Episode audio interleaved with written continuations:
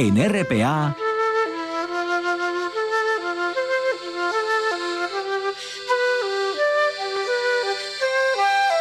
Noche tras noche.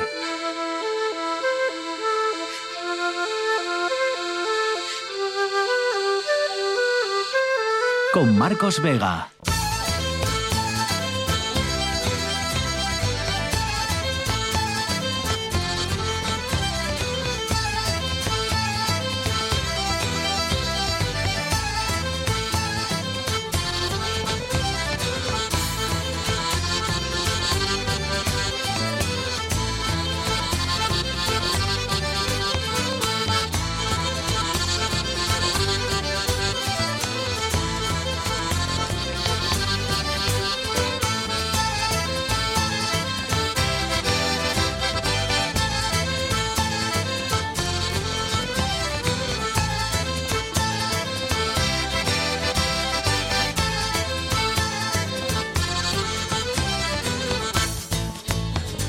Noches, bienvenidos al espectáculo de la radio. Inaugurar la variante no corría peligro, pero sí corrían peligro muchos desplazamientos programados para el puente de diciembre o para el Black Friday. Bueno, al final la huelga de Renfe, ya saben, y Adif ha sido desconvocada esta tarde. Juan Lorenzo está al frente de la parte técnica, César Inglán en producción. Son las 9 y un minuto. Esto es Asturias y estas son, recuerden, las maneras de ponerse en contacto con nosotros en Facebook, Noche tras Noche Espacio RPA, en Twitter, arroba NTNRPA.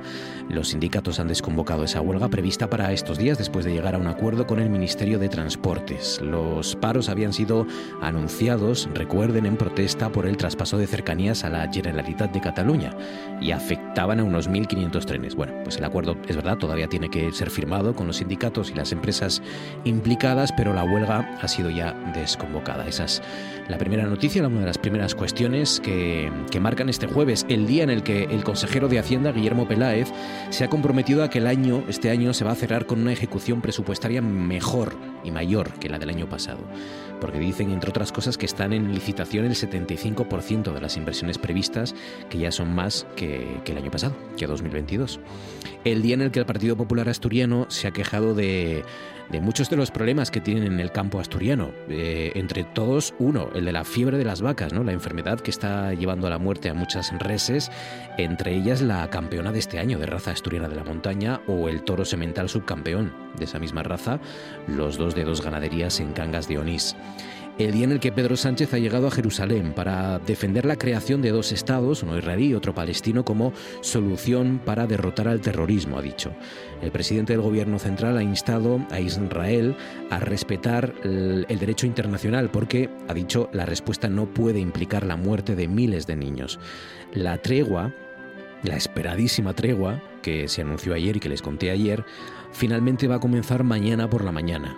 El ejército israelí ha detenido hoy al director del mayor hospital de la Franja de Gaza, al que acusa de colaborar con Hamas, pero en las próximas horas, como digo, en el amanecer y en la mañana de mañana viernes, va a arrancar, esperemos, esa tregua, esperemos que dure los cuatro días, como mínimo los cuatro días que está previsto que dure, y esperamos también que sirva para arreglar de una vez por todas esa terrible matanza de civiles. Y por último, el día en el que la diputada de, de momento de Podemos, Covadonga Tomé, ha propuesto incluir en los presupuestos del año que viene un servicio de emergencia social para Asturias, que es algo así como un dispositivo, explicado, para atender de forma integral y urgente a personas en riesgo social. César Enclán, buenas noches. ¿Qué tal, Marcos? Buenas noches. ¿Qué más cosas han pasado este jueves? Pues seguimos hablando de esa guerra en la franja de Gaza de alguna manera, porque la presión del lobby judío en Hollywood empieza a hacer su efecto en el mundo del cine. Estos tiempos convulsos en los que la élite judía exige lealtad a la causa se están empezando a convertir para algunos en una suerte de espada de Damocles sobre sus trabajos. Esta semana, con los de Susan Sarandon y Melissa Barrera, por pronunciarse en contra de la masacre palestina. La protagonista de Telma y Luis, conocida por su activismo de izquierda, ha visto cómo su agencia, la United Talent Agency, que la representaba desde 2014, ha roto su contrato y la ha acusado de antisemita al señalar en una manifestación Susan Sarandon que muchos judíos en Estados Unidos están teniendo ahora una muestra de lo que se siente siendo musulmán en ese país, sufriendo ataques de violencia. Algo parecido le ha costado el trabajo a Melissa Barrera, que iba a actuar en la saga de Scream, la cuarta parte, hasta que este pasado martes la productora Spyglass la despidiera abruptamente por haber dicho en las redes sociales que los medios occidentales solo muestran la versión de Israel. El mes pasado, la codirectora de una agencia creativa tuvo que dimitir por hacerse con Instagram de una imagen que decía, ahora estás viendo quién apoya el genocidio. Cinco minutos sobre las nueve. A esta hora en RPA nos vamos a las nubes.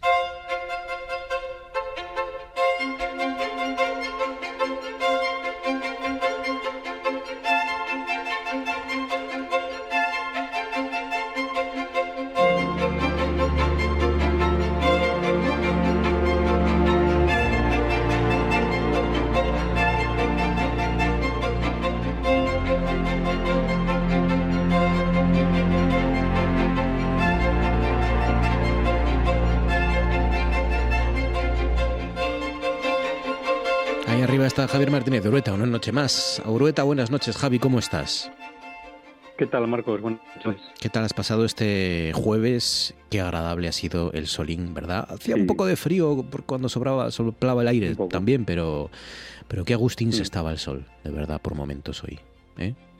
Sí, sí, la verdad que el sol, bueno, ha sido protagonista. Es verdad que hemos tenido algunas nubes durante todo el día, pero bueno, hemos podido disfrutarlo, como dices también, pues gracias a ese sol, pues ha templado, entre comillas, algo el ambiente, notábamos que la temperatura era algo más alta, pero bueno, sí que hemos tenido ambiente bastante fresco en general, con unas máximas, bueno, las más altas que han llegado o han subido por encima de los 15 grados, por ejemplo, en Llanes y en Gijón, que son las dos zonas de Asturias donde han marcado las máximas más altas de Asturias, 15 grados y medio, y también ese ambiente fresco, ese frío, sobre todo a primeras horas de la mañana, sobre todo en zonas de montaña, que ya se han registrado heladas, por ejemplo, en el pico La Yambria, en Pongas, donde ha registrado la mínima más baja de toda Asturias, menos 3,7 grados, o por ejemplo en Degaña, en la capital, que han tenido un grado negativo. También a primeras horas, pues en algunas zonas de Asturias, de algún valles pues amanecíamos con algunas nieblas que bueno, con el paso de, la mañana y a medida que el sol ha ido calentando, pues esas nieblas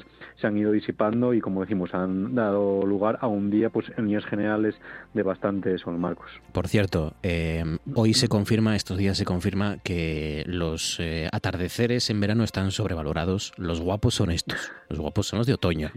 Esos colores intensos, ¿no? Esas, ese sol filtrándose por las nubes, ¿no? Como como si fueran las nubes así como, como a veces... Hoy había de estas tan bonitas que son como platillos volantes, ¿no? Como platos así. Eso es, las, las lenticulares. Mm, sí, sí, sobre todo en otoño solo decimos, Marcos, que en Asturias somos afortunados pues eh, con estos atardeceres, ¿no? En otoño que también es la época del año o esta estación en la que tenemos más humedad en el ambiente, que la humedad es simplemente vapor de agua, pues digamos que ese vapor de agua es el que ayuda pues a que cuando amanece o atardece pues los rayos de sol que son blancos pues la luz se dispersa y crea sobre todo estas tonalidades como decimos estos colores tan espectaculares y estos atardeceres tan bonitos de, de otoño Marcos. Pues ese es el resumen de este jueves. Mañana qué nos espera, mañana es viernes, cuéntanos. Pues mira, mañana viernes la verdad que va a ser un día con más nubes que el día de hoy, jueves. Mañana viernes pues un día entre nubes y claros. Tendremos más ratos de sol durante la mañana.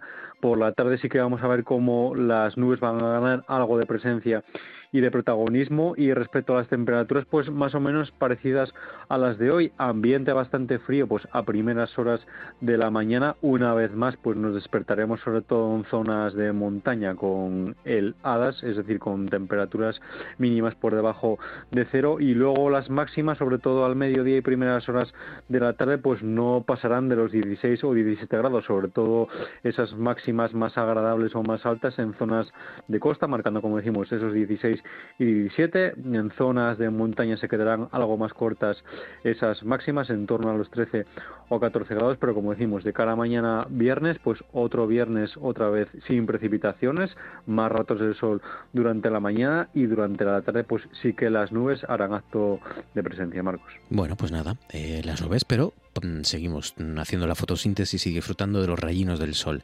Vamos con el fin de semana, que está ahí mucha gente pendiente el sábado.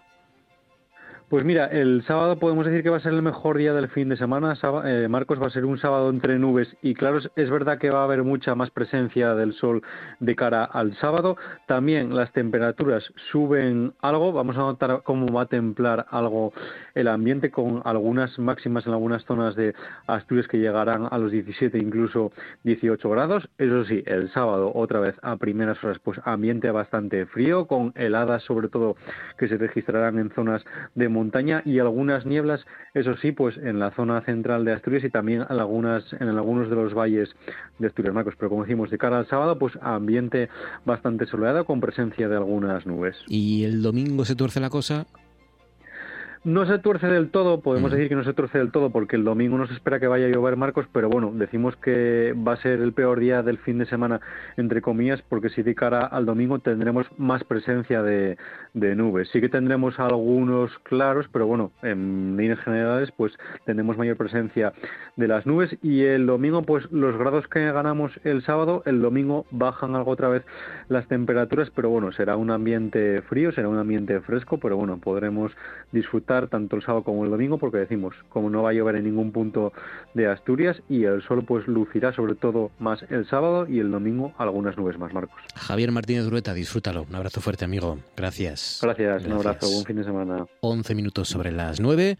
Vamos a abrir el espacio de la Unión Europa. Ciencia en la cabeza.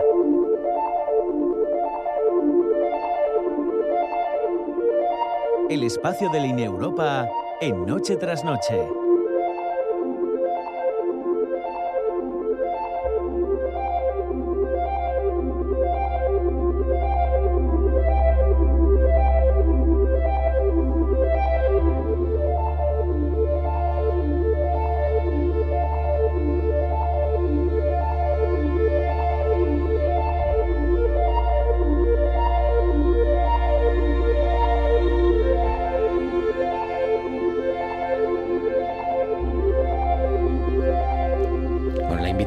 Semana para este espacio de Línea Europa, del Instituto de Neurociencias del Principado de Asturias, para este espacio para hablar de, la mente y de grandes científicos y con grandes científicas también de, nuestro, de nuestro planeta, de nuestro país y, de nuestra historia.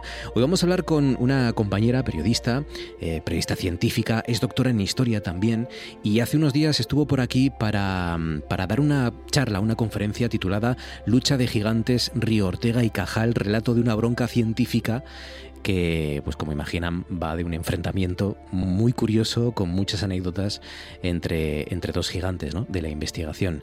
Vamos a charlar esta semana con Elena Lázaro. Elena, buenas noches. ¿Qué tal? ¿Cómo estás, Elena? ¿Qué tal?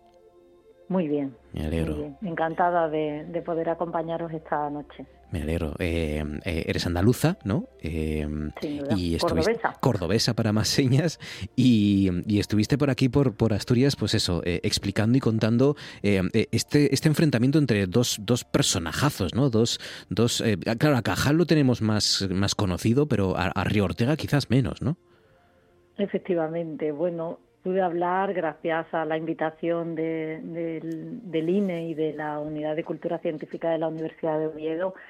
Pude pasar una tarde eh, en Oviedo conversando en torno probablemente a quienes han sido los dos científicos más relevantes de la neurociencia, me atrevería a decir mundial, porque en realidad los descubrimientos de, de Santiago Ramón y Cajal y de Pío del Río Ortega configuraron toda la base del saber eh, sobre la que se cimenta actualmente toda la neurociencia. Eh, Cajal fue el descubridor de, las neuronas, el que eh, de alguna manera conceptualizó y caracterizó el sistema nervioso,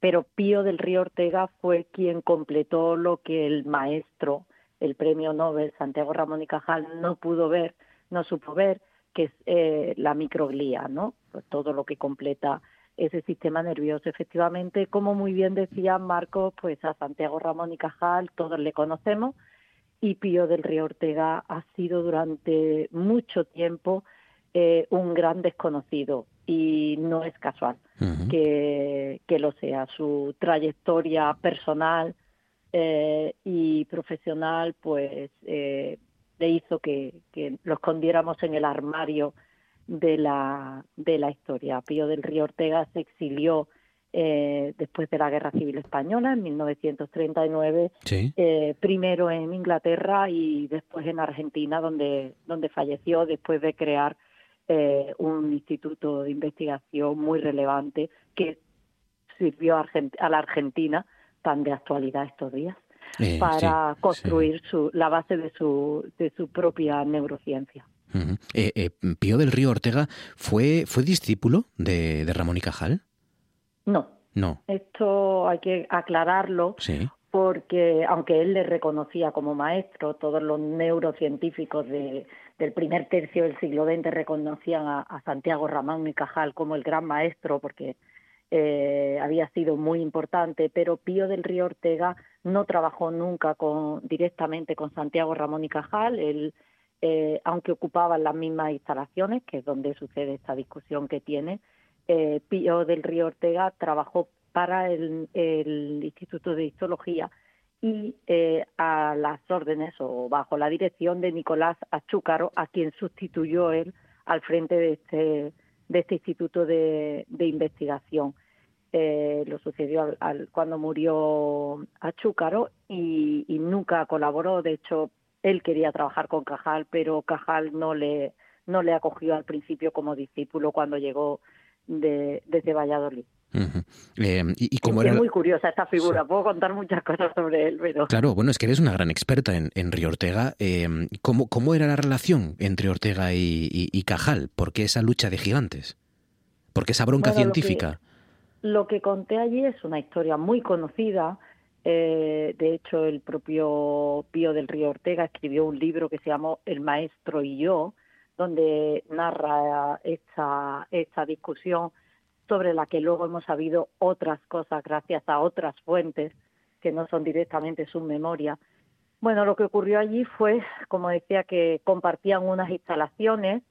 Eh, esto ocurre en 1920, cuando Pío del Río Ortega ya ha eh, descubierto la microglía, ha publicado, es reconocido internacionalmente eh, por esto, digamos que ya es un científico consolidado, 30 años más joven que, Santiago Ramón y Cajal, que ya está absolutamente reconocido con una trayectoria muy, muy, muy importante, ¿no? Entonces, bueno, pues tenemos esos dos científicos compartiendo, cada uno dirigiendo un laboratorio, Cajal a punto de jubilarse y Pío del Río Ortega empezando su carrera.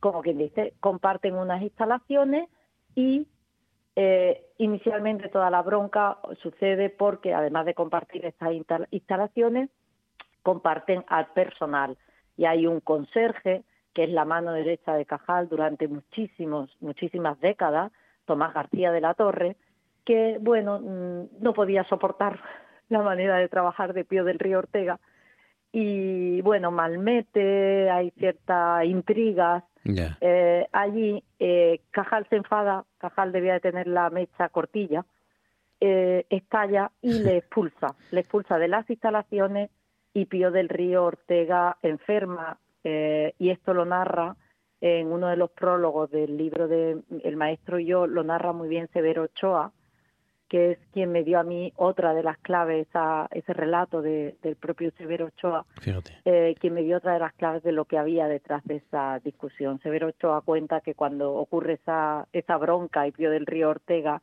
enferma, quien le cuida es su amigo íntimo. Y habla del amigo íntimo de, de Pío del Río Ortega, eh, al que cuyas cartas me han servido a mí para recomponer quién era ese amigo íntimo, no era un amigo íntimo, era su pareja, su compañero de vida, que fue Nicolás Gormé del Moral. Qué bueno. Qué bueno, o sea que está Severo también por ahí. Eh, sí, también. Involucrado, qué curioso. Claro, es que a veces parece que parece que son solo los eh, escritores y los artistas los que se enfrentan, pero claro, ¿no? Los, eh, y esto también humaniza, ¿no? Y acerca, ¿no? La figura de los grandes científicos, los gigantes de la ciencia, que hombre, que también, claro, como todos, han tenido broncas y han tenido enfrentamientos, porque hay mucha competencia, ¿no? En el mundo científico, ya, ya desde esta época. Hombre, y, y, en la actualidad también. ¿eh? También. Llevo 22 años trabajando en una institución científica. Fíjate. también sé que hay de los profesionales y demás. Pero es verdad que esta historia, la que tuve la oportunidad de contar el otro día, pues se esconde mucho más, más allá de la anécdota, porque dos años después, en 1922, Pío del Río Ortega y Cajal se citan, eh, se disculpan, se lo perdonan todo y no, no va más allá, pero sí fue clave porque esa separación, eh, en realidad Pío del Río Ortega y a su laboratorio le vino bien porque sí, se independizó de alguna manera y, siguió una trayectoria muy importante con unos hallazgos relevantes y bueno también sirven para narrar bueno pues aquella España eh, de aquel momento donde bueno es la, la, edad de plata de la ciencia española donde se están consiguiendo grandes hallazgos pero en la que bueno pues socialmente una persona como Pío del Río Ortega eh, no es eh, bien visto por todo el mundo. Pío del Río Ortega vivió con su compañero, no hacía alarde de su, de su sexualidad, pero tampoco la escondía. Esto queda bastante revelado en sus cartas, en las cartas del propio Nicolás Gómez del Moral a las hermanas de, de Pío del Río Ortega. Eran una pareja que se mm. querían, que se cuidaron y que vivieron juntos durante 25 años. Y eso no todo el mundo lo supo ver y recientemente se ha conocido una carta de otro científico de la época, eh, Gonzalo Rodríguez Lafora, que fue muy leal a Pío del Río Ortega en toda esta discusión, que narraba eh, cómo eh, Santiago Ramón y Cajal, eh, en aquella discusión, además de colgar una carta en el laboratorio prohibiéndole la entrada de todo el escarnio y demás, le echó aquel día al grito de maricón, entre otros insultos, que Rodríguez Lafora no se atrevía a, repetir. Si no se atrevía a repetir, ¿qué más le diría, no? Bueno, eso, eso forma parte del genio, ¿no? De la reacción emocional de, del personaje. No se puede juzgar a un personaje solamente por eso, en absoluto. Yo no lo pretendo, ¿eh? Claro. Eso también lo, lo dejo claro, pero sí que sirve para, para explicar mucho de, de aquel momento y sobre todo para que situemos bien a, Pío del Río Ortega, que hay que tener como un referente sin duda científico, porque lo fue, nadie lo cuestiona, democrático, porque siempre se mantuvo del lado del gobierno democráticamente elegido por los españoles eh, eh, ante el golpe de Estado, y un referente, y esto es muy importante también, de diversidad. Eh, la diversidad afectivo-sexual en la comunidad científica no siempre es reconocida. Hay muchas personas que no se sienten seguras eh, en el laboratorio para hablar con total libertad de su condición sexual. Eh, y es importante que, estos referentes salgan. En este sentido trabajan algunas pues organizaciones como la Asociación Prima, en fin, creo que es importante hablar de ello. Eh, ya para acabar, la última, Elena, eh, ¿qué, queda del legado de, de, Río Ortega? ¿Cómo? ¿Qué, queda, ¿Qué queda del legado de Río Ortega, de, de Pío del Río Ortega? Que, a nivel científico, ¿cuál, cuál es su, su gran aportación o qué, qué es lo que permanece? Mm. Sí, su gran aportación es la que sirve ahora mismo. Hay enfermedades neurológicas que no se podrían explicar, que no se podrían tratar sin el conocimiento y la caracterización de las células que él descubrió, de la microglía y de la oligodendroglía, que son, digamos, el sistema inmunitario, resumiendo, mm. de, de nuestro sistema nervioso. Son las células que se ocupan de reparar, por ejemplo, cuando hay una, ah, una hemorragia o ante cualquier otro proceso patológico, como puede ser un cáncer, toda la investigación que tiene que ver con los tumores eh, eh, cerebrales basan ese conocimiento en los hallazgos de Pío del Río Ortega, porque él fue el que hizo, bueno, el, entre otras cosas hizo el mapa de, del cáncer, dirigió el Instituto del Cáncer en España, o sea que mucha de la investigación, de los hallazgos y de las terapias incluso que, que utilizamos ahora eh, son gracias, bueno, así es como avanza la ciencia y el conocimiento humano, ¿no? Sobre la base. Su legado científico, por supuesto, es enorme. Pues, pues muchas gracias por acercarnos a esta figura de este científico, lo que tuvo que soportar Pío del Río Ortega, que, es uno de, los, de esos nombres ¿no? que, desconocemos la, mayor parte de, la gente, pero que, poco a poco toca reivindicar. Elena Lázaro es periodista científica y doctora en historia. Pues nada, Elena, que vuelvas pronto por, por aquí y, que nos sigas enseñando más cosas y, charlando con nosotros. Ha sido un placer. Muchísimas gracias. Muchísimas gracias, Marco, por la Un abrazo fuerte. Gracias, Elena. Adiós. Esto es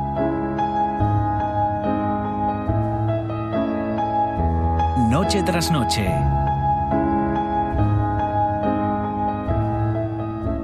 Con Marcos Vega.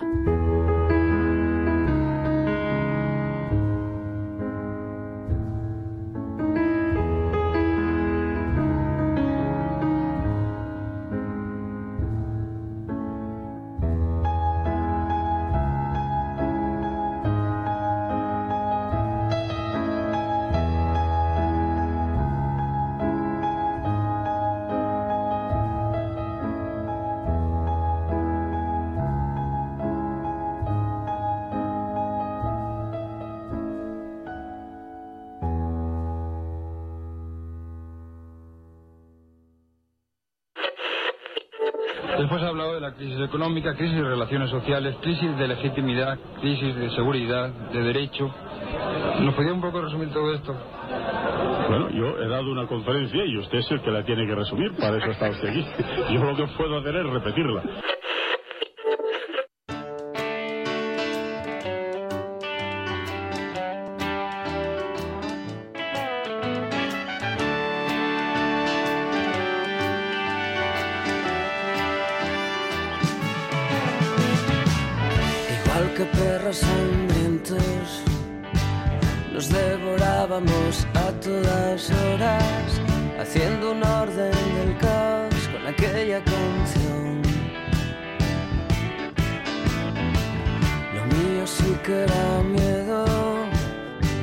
Verte estupenda tomándome a broma y cómo quitarte de medio antes del chaparrón.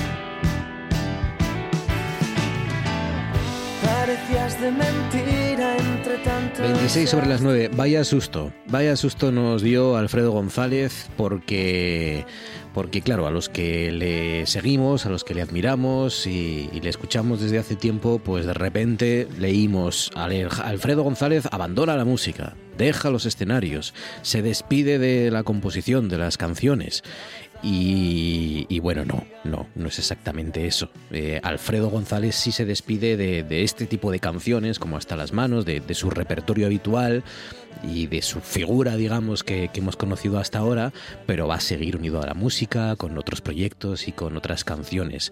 ¿Verdad o no, Alfredo González? Buenas noches. Buenas noches, Marcos. ¿Cómo estás, Alfredo? ¿Qué tal? ¿Bien? Bien, bien, aquí estoy. Aquí estoy. vaya, vaya susto, chico, de verdad. Es que esto no se hace. ¿eh? es que es que me explico me explico mal me di cuenta de que solo se explicaron a través de las canciones de todas formas estas cosas estos equívocos tienen tienen parte buena y es que supongo que te habrás dado cuenta de la cantidad de gente que, que, que le dolió que nos dolió que abandonaras la música Sí, la verdad es que eh, la parte positiva de que yo me explique tan mal fue que, bueno, recibí muchas llamadas, muchos mensajes de, de, de, mucha gente que, que bueno, pues le, hace a uno sentirse bien. Es como una, una, especie de funeral en el que uno, uno está viéndolo, ¿no? Es como, es como el sueño de todo el mundo, es, es poder ver lo que bueno, pues cuando me muera, ver cómo me lloran. Sí, sí. Entonces, sí. De, de, alguna manera, por, por tirar un poco de humor negro, que siempre está bien, de alguna manera fue así. Claro, claro. Claro, el, el flaco de Turón no abandona ni mucho menos la música, ¿no? No, no, no, no sé ni siquiera si podrías, Alfredo. No creo, no creo que pudiera, la verdad. No, no sé si sé. la música tendría que abandonarme y a mí, que claro. cualquier día, ¿eh? quién sabe.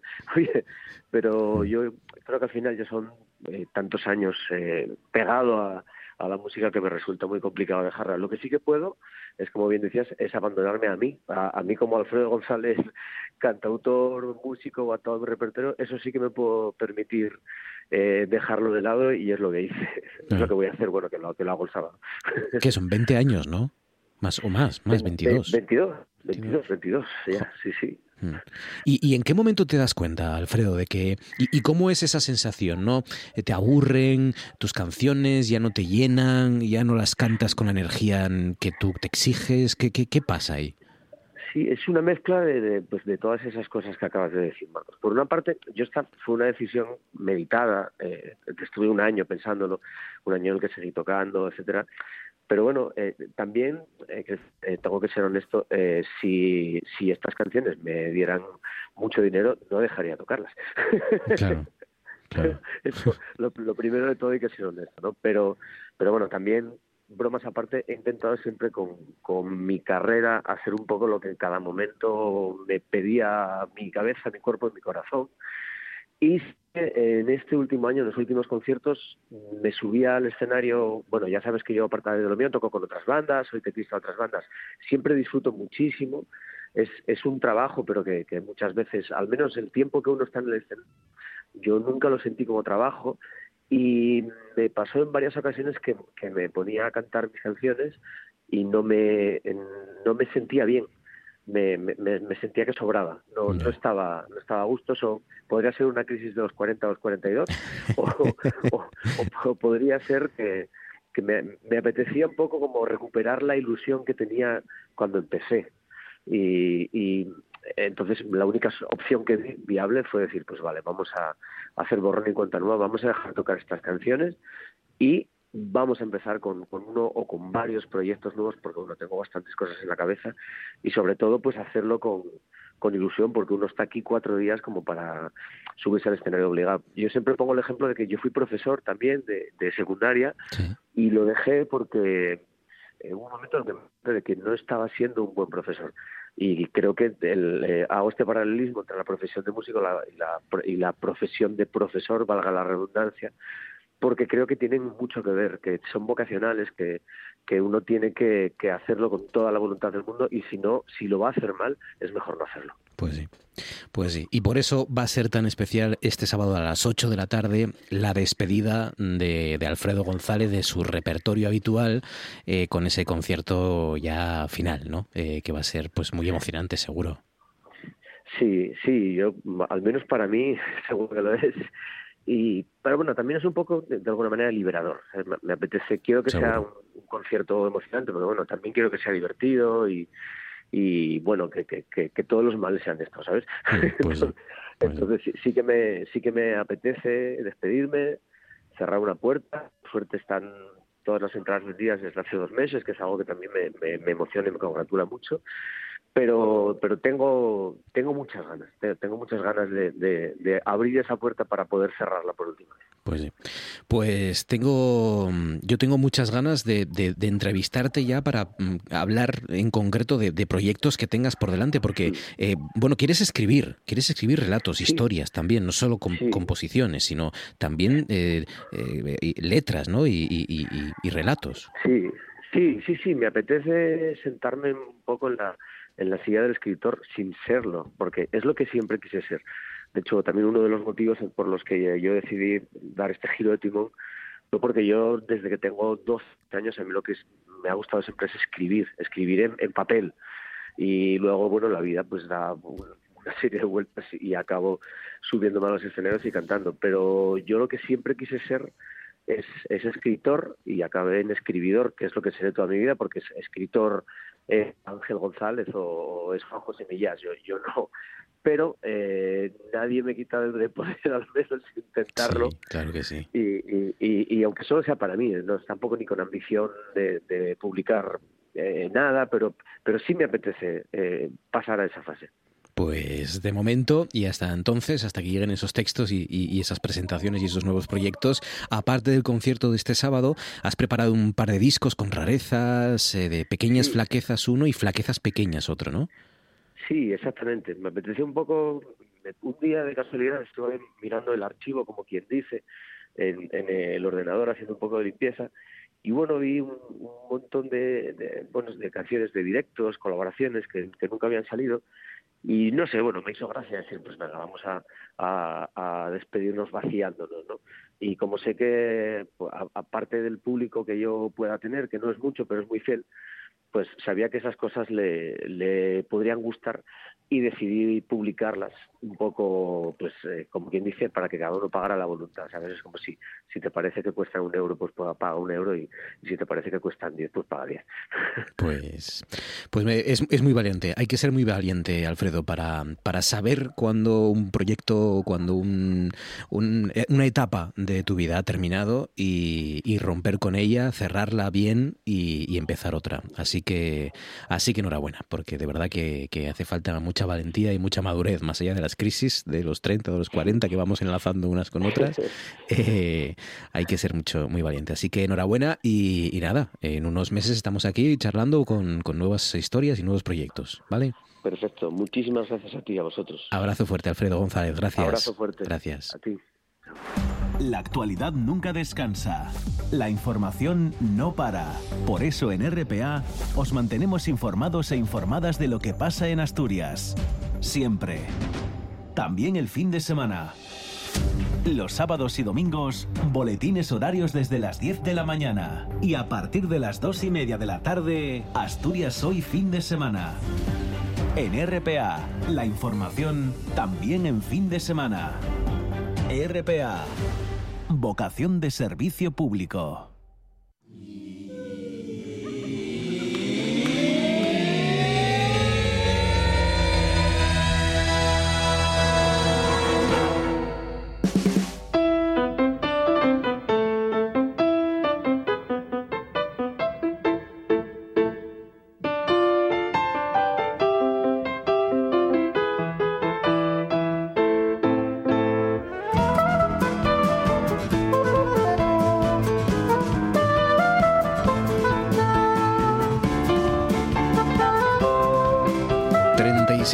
Las 9, enseguida arrancamos nuestra tertulia, pero antes, claro, tenemos que mirar a las estrellas y saludar, por lo tanto, a nuestro socio de Omega, viejo amigo Isaías Gonzalo. Isaías, buenas noches. Hola, muy buenas noches. ¿Cómo estás, Isaías Gonzalo? ¿Qué tal?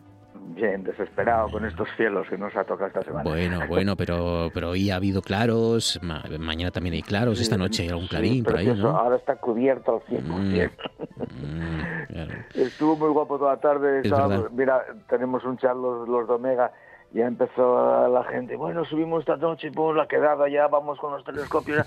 Eh, sí, sí, sí, sí, sí. El, Claro, el claro. presupuesto es que no, pues efectivamente, el presupuesto es que no. Bueno, sí, es verdad que, claro, cuando uno está viendo el sol eh, durante toda la jornada, ya Claro. está pensando, ¿no? En vuestro caso, los grandes aficionados y apasionados de las estrellas, ya estáis pensando en la noche. Y de repente la noche se fastidia, sí.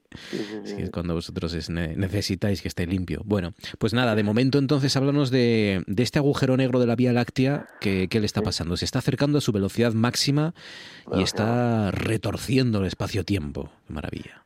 Sí, esto, bueno, eh, eso ya lo predijo Einstein, ¿no? Sí. Lo de que el, el espacio-tiempo que se, se curva, ¿no? Por la masa de los objetos, los agujeros negros, como tienen tan grandísima masa, pues es normal que curven el espacio-tiempo. Que lo retuerzan ya es una cosa novedosa porque eh, el agujero negro no lo vemos, entonces lo que vemos es el espacio circundante, el horizonte de sucesos, y ahí se forma una zona que llaman largoesfera, que gira a la vez que gira el agujero negro.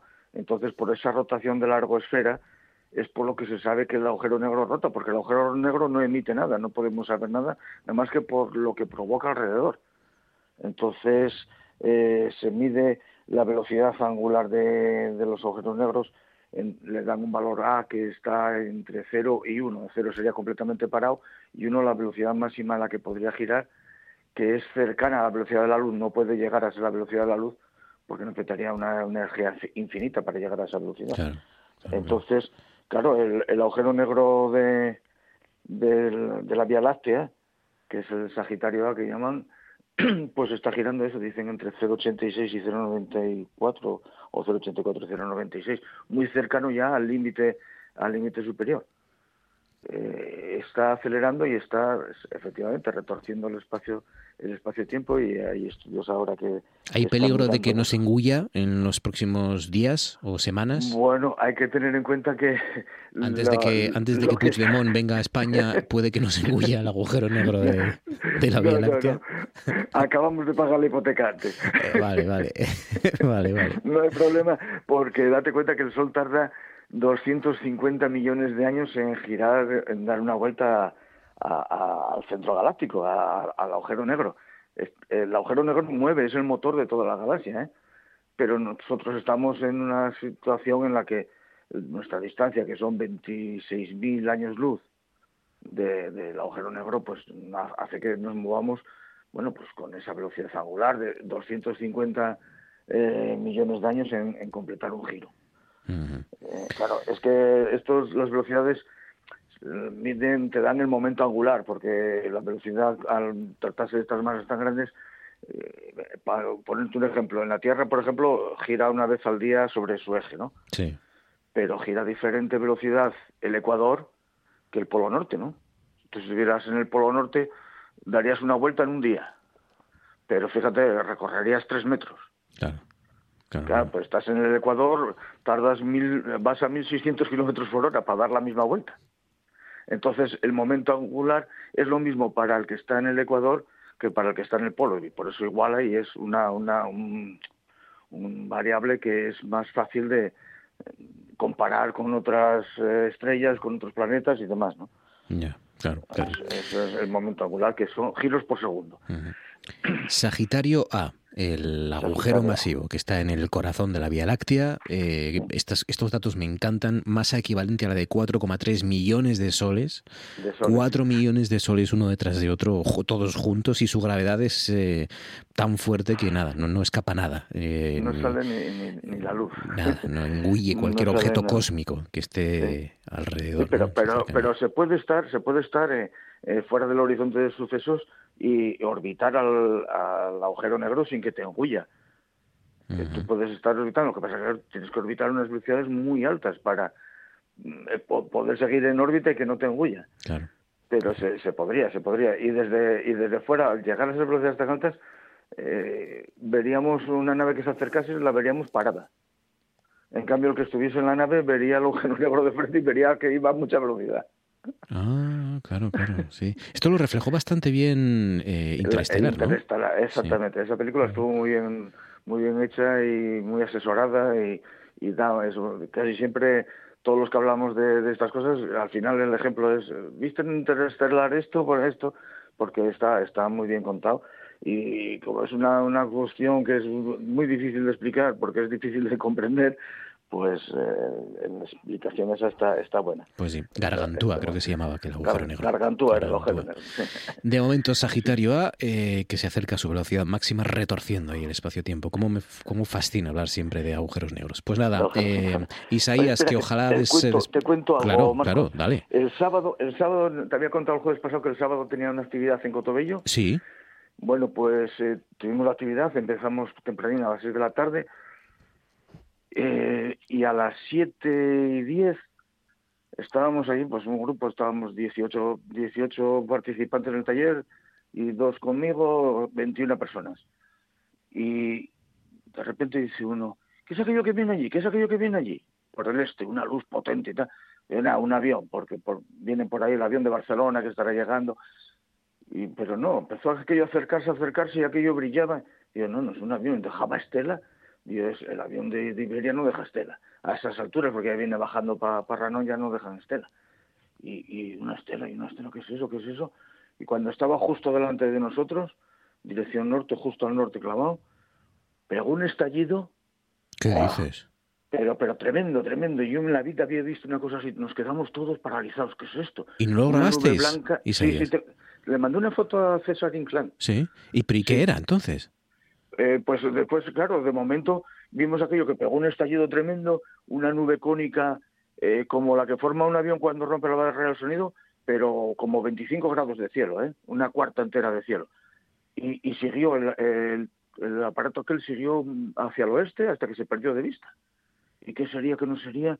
Y por la mañana de ese mismo día habían lanzado el, el Starship, este de Elon Musk, el, ah. cohete este, el mayor del mundo, yo pensé lo primero, bueno, pues será la fase, el tubo, porque eh, había escuchado que les había, había salido mal algo, digo, pues, pues ha dado una vuelta a la Tierra y ha caído ahora a la atmósfera y se ha eh, desintegrado. Fue lo primero que pensé, pero luego, claro, eh, la, el periódico se hizo cargo enseguida sí, es verdad que, había pasado esto, que pasó por aquí, ¿no? sí, sí, sí, claro.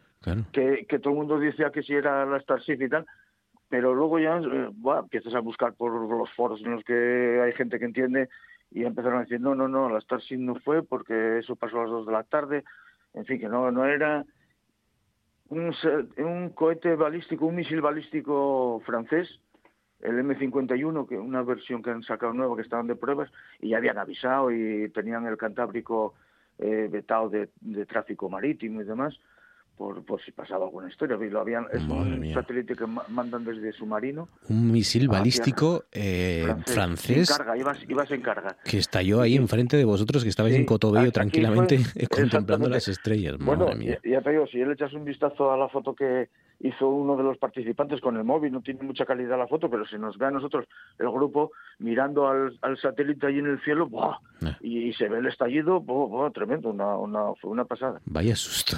Vaya susto, porque ya que teníamos previsto acabar a las eh, nueve de la noche, nos dieron las 2 de la mañana y ahí seguíamos todavía no, todo emocionados. No me extraña, no me extraña.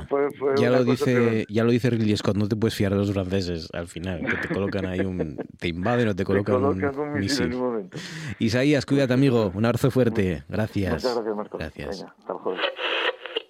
Morín ha escrito novela rosa que ella no llama novela rosa, me parece que le llama novela sentimental. Bueno, es que ya no le llamo novela rosa porque realmente no se tiene que llamar novela rosa. La novela rosa apareció con un color rosa hace montones de años. Pero es rosa, es la novela sentimental, son historias. A mí el, día que presentaron mi biografía en Oviedo, apareció, que seguramente es amigo tuyo, el ex presidente de la autonomía de, que nunca me acuerdo cómo se llama, y es, un señor que aprecio mucho. Silva. Sí.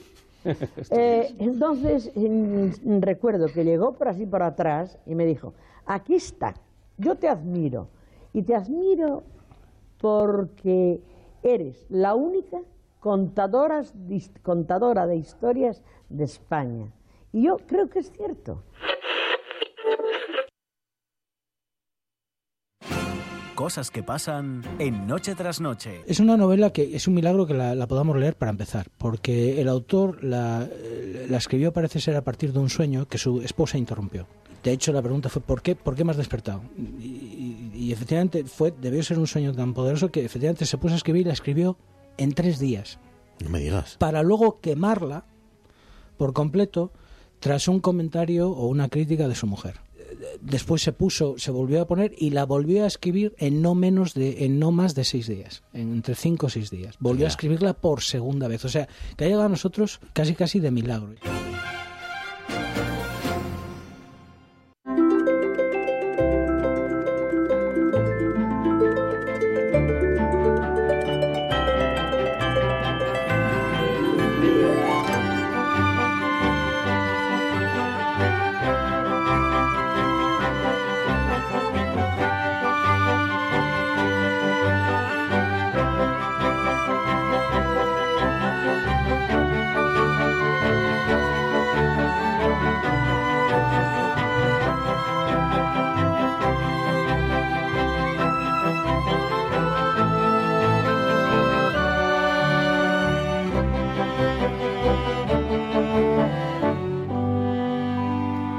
Tiempo para arrancar nuestra tertulia. Consejo de actualidad en la sintonía de RPA en Noche tras Noche, 47, casi 48 ya sobre las 9, con Ramón Durán. Ramón, buenas noches.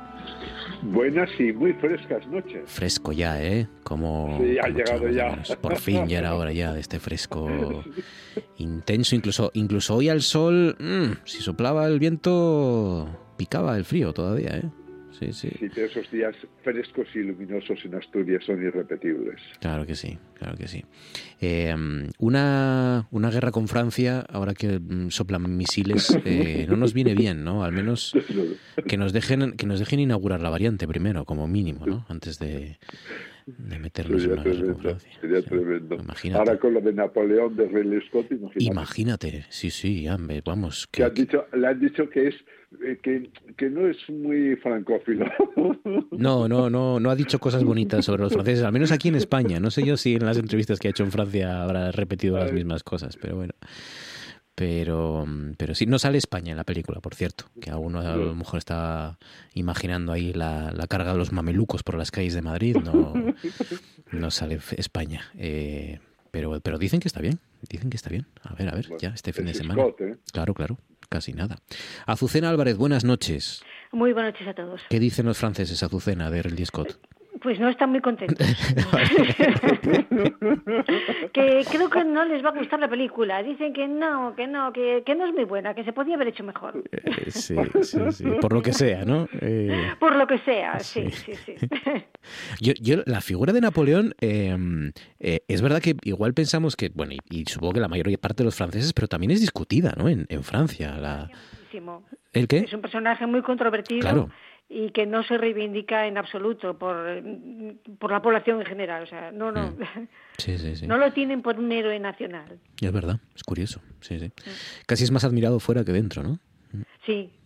Sí, sí, porque bueno, se ve un poco la dimensión del personaje excepcional que bueno conquistó tantos sitios y demás, pero ellos pues tienen una versión pues más matizada seguramente de, del personaje y de sus métodos eh, en un momento pues de revolución y que no vino precisamente a mejorar la situación de los franceses. Uh -huh. Maribel Lujilde, buenas noches. ¿Qué tal? Buenas noches. ¿Cómo estás, Maribel? ¿Bien? Bueno, eh, yo, yo estoy contenta de que el frío aparezca. Claro que sí. Eh, me, tengo una sensación, eh, ¿quién nos iba a decir, verdad? Eh, que íbamos a celebrar que apareciese el frío, que apareciese la nieve, que esta sensación de decir, mmm, hace un frío de nieve, ¿no? Eh, tengo ganas sí. de decir esa frase, necesito sentir que las cosas están en su sitio. Claro que sí. Eh, estamos un poco cansados de, y cansadas de, de, ver las cosas desubicadas, ¿no? las estaciones desubicadas, las temperaturas desubicadas. ¿no? queremos esa normalidad añoramos la normalidad de bueno pues de nuestra niñez no de nuestra esos inviernos que en los que no paraba de llover. No claro. Eh, uh -huh. Y, de, de gabardina y, eterna. y de, y de chimeneas y de, chimenea. y de bebidas calientes no puede haber una cosa mejor que beber algo caliente una taza de, té o de, chocolate o de caldo no cuando Ay, llegas a casa. claro, es que esas cosas la estufa de butano que decía Millás que te, que te que te tostaba por un lado del cuerpo y te dejaba frío por el otro. Sí sí Aquí añoramos un poquito el, el, invierno ¿no? y las temperaturas frías por razones sentimentales. Yo vengo de Marruecos y allí pues los pobres con una anomalía térmica de, de 9 grados que tienen casi 30 grados eh, ya eh, están echando de menos desde hace demasiado tiempo. ¿no? Ya me decían, el año pasado el invierno dimitió y este año mm. lleva camino de, de, hacer lo mismo. Y claro, allí les falta agua, les falta todo. Imaginaos, ¿eh? Sí. Imaginaos, imaginaos echar de menos ya no el frío, sino el, el, el que esté templado el, el tiempo. Jo, qué cosas. Pues nada, venga, mientras tanto, y celebrando que estamos aquí en Asturias y que somos unos privilegiados en muchas cosas, contadme cosas que os han llamado la atención. Ramón, ¿cuál es tu asunto que sugieres, que propones? Pues mira, ya que hablas de privilegios, voy a hablar de privilegios, pero no pro asturianos, sino posiblemente que nos puedan afectar negativamente en Asturias. ¿no? Mm. Hemos vivido estos tiempos, en, en, estos días, estas jornadas, pues eh, esta convulsión política eh, importante, ciertamente, de eh, la investidura de Pedro Sánchez. Y yo, que no puedo dejar de alabar a nuestro presidente Barbón por su optimismo, recuerdo pues aquellas palabras en que él decía, bueno, mire, pues si hay quita de deuda a Cataluña, también la habrá para el resto de las comunidades en proporción y estaremos vigilantes, etcétera. A mí se me ocurre que igual la práctica nos despierte de este sueño. Porque voy a poner un ejemplo que he vivido estos días también ha estado bastante en la prensa. ¿no? Mire, cuando los catalanes exigieron el castillo de Montjuic y sus instalaciones militares, se les dio sin ningún problema. Cuando en el País Vasco exigieron para San Sebastián las instalaciones militares del cuartel de Loyola, se les dio sin ningún problema. Y yo me pregunto, ¿qué pasa con los terrenos de la Vega? ¿Qué pasa con eh, la antigua fábrica de armas? Eh, es decir, uno de los que puede ser, o llamados, grandes proyectos para la expansión de Oviedo tan importante, no solo para Oviedo, sino para Asturias en general, pues parece que es como una historia, pero, pero, pero de, de, nunca acabar, ¿no? Fíjense ustedes que en esto estamos desde los tiempos del alcalde Beceslao. Vencerao López ya empezó y tuvo esa muy buena idea, yo creo, de eh, imprimirle un ritmo a esto. Luego ya hubo un cierto disenso con lo que hizo Ana Tobada y Podemos, eh, que prácticamente seguían una especie de tramitación paralela con la del alcalde, ¿no?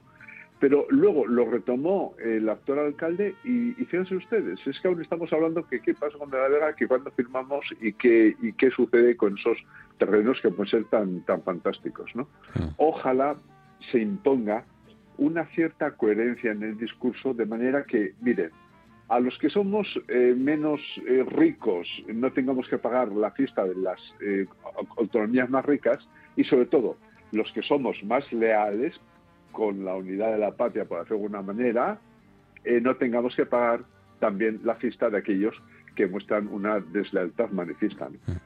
Es que repite mm, bastante, y, es verdad que es gráfico, ¿no? Eh, repite bastante esa frase Adrián Barbón de no daremos un cheque en blanco, ¿no? Y, se entiende, se entiende lo que quiere decir, pero claro, eh, siguiendo con la metáfora, es que para que, para que, para negarte a dar un cheque en blanco, en blanco te lo tienen que pedir, y nadie nos va a pedir un cheque en blanco, porque, porque no, no, nos necesitan, esa es, esa es la clave, ¿no? Entonces, eh, cuando nadie te va a pedir un cheque en blanco, lo que tienes que ir es ir allí a Madrid a, a, a decir y a exigir y ser, ser muy pesado, ¿no? Yo. Sí, pero también pienso yo que poner ejemplos sí que ayuda, ¿no? Y que posiblemente Adrián Barbón puede poner un ejemplo muy claro con el tema de, los tabernos de la Vega o, tantas situaciones que son un poco hirientes por discriminatorias, ¿no? Discriminatorias porque a quien eh, tiene la, eh, el que no llora no mama se ha dicho siempre, pero claro, otra cosa es que atiendas absolutamente cualquier petición por motivos coyunturales o efímeros y no tengas en cuenta un cierto desarrollo y el interés, con esto ya no, voy a entrar yo con el tema de los trenes. ¿eh? al fin tenemos la variante, tú lo acabas de decir, eso ya ni se menciona, ¿no? pero también el corredor del Cantábrico y tantas cosas. Yo creo que es muy importante el, el no mostrarse siempre a veces tan, tan sumisos Sí leales, siempre leales, pienso yo, pero nunca, nunca sumisos, y, y menos porque tengas una cierta conciencia de que le debes algo a alguien. Asturias no le debe nada a nadie. Azucena, ¿cuál es tu asunto? ¿Qué asunto son las elecciones en los Países Bajos, mm. que hemos visto los resultados y bueno, nos ha sorprendido bastante a todos, yo pienso, ¿no? Porque en las encuestas había cuatro partidos muy igualados con pequeños porcentajes porque nadie puede superar el 20%, es un, eh, es un sistema político muy fragmentado y fue el Partido por la Libertad de, de Gerd Wilders el que ganó. Hasta ahora había sido siempre excluido de las coaliciones, eh, siempre hay que mm, organizar coaliciones. ¿eh? El sistema, tanto en Bélgica como en los Países Bajos, siempre, siempre requiere coalición de varios partidos, de tres, de cuatro, es lo normal. Entonces, eh, en este caso, este partido eh, de ultraderecha, islamófobo, euroescéptico y, y toda una serie de cuestiones que da un, poquito de miedo, ha conseguido 37 escaños y nosotros podemos decir, hombre, 37 de 150, pues es muy poco, pero es lo suficiente para ganar y para que seguramente se le encargue en primera instancia la formación de un gobierno. Entonces, eh, hay que ver cómo evoluciona siempre tenemos la esperanza de que estos personajes tan radicales se institucionalicen un poco cuando ven que están en el poder o que tienen el poder a su alcance el propio Wilders ya dijo que yo vi algunas declaraciones de él eh, que decía que iba a gobernar para todos los que viven en los Países Bajos de todas las religiones decía porque bueno su, la, la, reputación que tiene de, de islamófobo de antimusulmán pues eh, es bastante grande no y, y es algo que, que en Europa mm, curiosamente, vamos, para nosotros puede ser curioso que tenga tanto predicamento, pero en realidad está más extendido de lo que podemos imaginar, ¿no? Lo vemos, por ejemplo, lo que pasó en Italia, también que ganó Meloni con ese discurso anti-inmigración, luego naturalmente no hizo nada, más que alguna serie de, decretos bastante inhumanos, por ejemplo, eh, para reducir las, eh, las ayudas que hay para los menores eh, que vienen refugiados y demás. Entonces, luego no, no tienen ningún tipo de solución milagrosa ni, ni milagro ni no milagro, es decir, no resuelven nada, pero consiguen movilizar a, mucha gente porque consiguen canalizar lo que pueden ser reivindicaciones socioeconómicas, como es en el caso de, de, los Países Bajos, pues los problemas por la inflación o por la vivienda, porque hablan de, de una de, que faltan 390.000 viviendas allí, son problemas muy reales, pero consiguen eh, canalizarla hacia ese supuesto problema sociocultural eh, con este chivo expiatorio que son en su caso los musulmanes, con cierta fijación eh, con ellos. De hecho, eh, propio Wilders fue, fue, fue detenido en el año 2014 por cantar canciones en contra de los marroquíes, así bastante de, odio, ¿no? O sea, con, un, con un contenido tremendo, ¿no? Entonces, claro, eh, vemos que en un sitio y en otro está Eslovaquia, está Italia, eh, está Hungría, es decir, que hay una serie de países que, que van sumando eh, con gobernantes de este, de este cariz y luego en otros sitios también cierto, tienen cierto predicamento. Estamos a menos de un año de las elecciones europeas. En Francia, dan como ganador a, Marine Le Pen, a la extrema, extrema derecha. En Alemania está segunda alternativa por Alemania, de, por delante del SPD. Es decir, que vamos hacia unas elecciones europeas en las que tal vez eh, este tándem de socialistas y populares ya no va a ser, eh, no va a seguir funcionando, es decir, que, va a haber alguien ahí que va a bloquear eh, muchas iniciativas. Bueno, es, va a ser una legislatura en la que se va a hablar sobre la entrada de Ucrania. Este Wilders es muy contrario a seguir con la ayuda a Ucrania. Se va a hablar sobre la reforma de tratados. Es decir, que hay un montón de temas que nos interesan mucho a todos. en, en los propios Países Bajos quiere poner muchas restricciones a los ciudadanos de la Unión Europea, no solamente a, países terceros, sino dentro de la Unión Europea, porque él también es euroescéptico. Que bueno, ahora dice que no, que ya no quiere hacer referéndum para salir, pero es, un peligro ¿no? que está ahí y que, bueno, en el caso de Polonia parece que se superó eh, ese momento porque ganó Donald Tusk ahora, pero mm, es una oleada ¿eh? anti-inmigración que, está ahí en Europa y que es una amenaza importante para todos. Es curioso que en España la extrema derecha no utiliza mucho lo de la inmigración, afortunadamente, ¿no? Porque sí tenemos oleadas de inmigrantes, pero parece ser que la solidaridad y el sentido humanitario de los españoles les bloquea un poco ese discurso afortunadamente para nosotros, pero en Europa eh, esto mm, puede dar problemas a largo plazo porque eh, también hay que tener presente el problema demográfico que tenemos. La inmigración es algo que necesitamos. Entonces, que hay que regularlo, que hay que, que no se puede abrir la puerta y ya la venir todos, pero que necesitamos inmigración. Entonces, este tipo de discursos es que ni siquiera son egoístas, es que son, eh, son engañosos. Eh, como lo, mismo que hicieron cuando el Brexit, que empujaron a la gente a votar por la salida a base de envidias, de, perdón, de, de, de, mentiras, pues ahora lo mismo, o sea, son mm. mentiras lo que están diciendo. Mm. Pues, pues sí, porque efectivamente el siguiente, mm, bueno, está en las gallegas por ahí también y alguna otra elección, pero el siguiente gran periodo electoral es el de las europeas, ¿no? Eh, la siguiente gran cita electoral. Así que habrá que, habrá que ver. Eh, ya de una manera más frívola, y, perdóname Azucena, pero eh, algún día yo propongo a algún estudiante de, politología o de algo así que, mm, que, haga un estudio de la relación entre eh, los peinados excéntricos y la extrema derecha, porque... Pues sí, porque, a, nadie se le, se le oculta, es verdad que eso del pelazo debe ser algo muy peligroso. Qué cosa, qué cosa. Desde Donald Trump, ¿verdad? Donald Trump, Milley... que van detrás, Boris Johnson... El, holandés también tiene así un pelo... sí también tiene pelazo. Es una cosa Boris Johnson. Pelazo indómito, ¿eh? Hay, algo ahí, hay algo ahí que algún día Hay algo, hay algo. Maribel, ¿cuál es tu asunto? ¿Qué sugieres? ¿Qué propones? Yo además, bueno, solamente por, por añadir una, una coletilla a, lo que estáis comentando, es me, me, preocupa el, el, asunto de utilizar la palabra libertad eh, para mm, como denominación de los, de los partidos, ¿no? Y que los partidos eh, de ultraderecha se agarran, abrazan y se apropian de, esa palabra, ¿no? Cuando en realidad es una conquista, ¿no? Eh, que mm, es un tesoro, ¿no? Y en realidad detrás de, esa, de, esa, denominación, de esa reconquista que ellos em, auguran y garantizan de la libertad, lo que en el fondo están prometiendo es el, el egoísmo más furibundo y el individualismo más furibundo, ¿no? En fin, es, es, es verdaderamente preocupante. Bueno, yo os propongo un tema un poquito más fresco. Tiene una parte positiva y otra un poco más dudosa. Pero bueno, no sé si habéis comprado ya algo en el Black Friday. Eh, estamos en esas fechas, eh, bueno, estas rebajas inventadas recientemente que lógicamente hemos copiado del mundo anglosajón. Bueno, pues eh, no sé si habéis hecho ya alguna compra mm, de, con los descuentos Black Friday, que son verdaderamente muy atractivos, no se mm. puede ocultar. Yo me he eh, hecho el firme propósito de no comprar nada. De no comprar. No sé si lo lograré, pero... Yo confieso que he caído.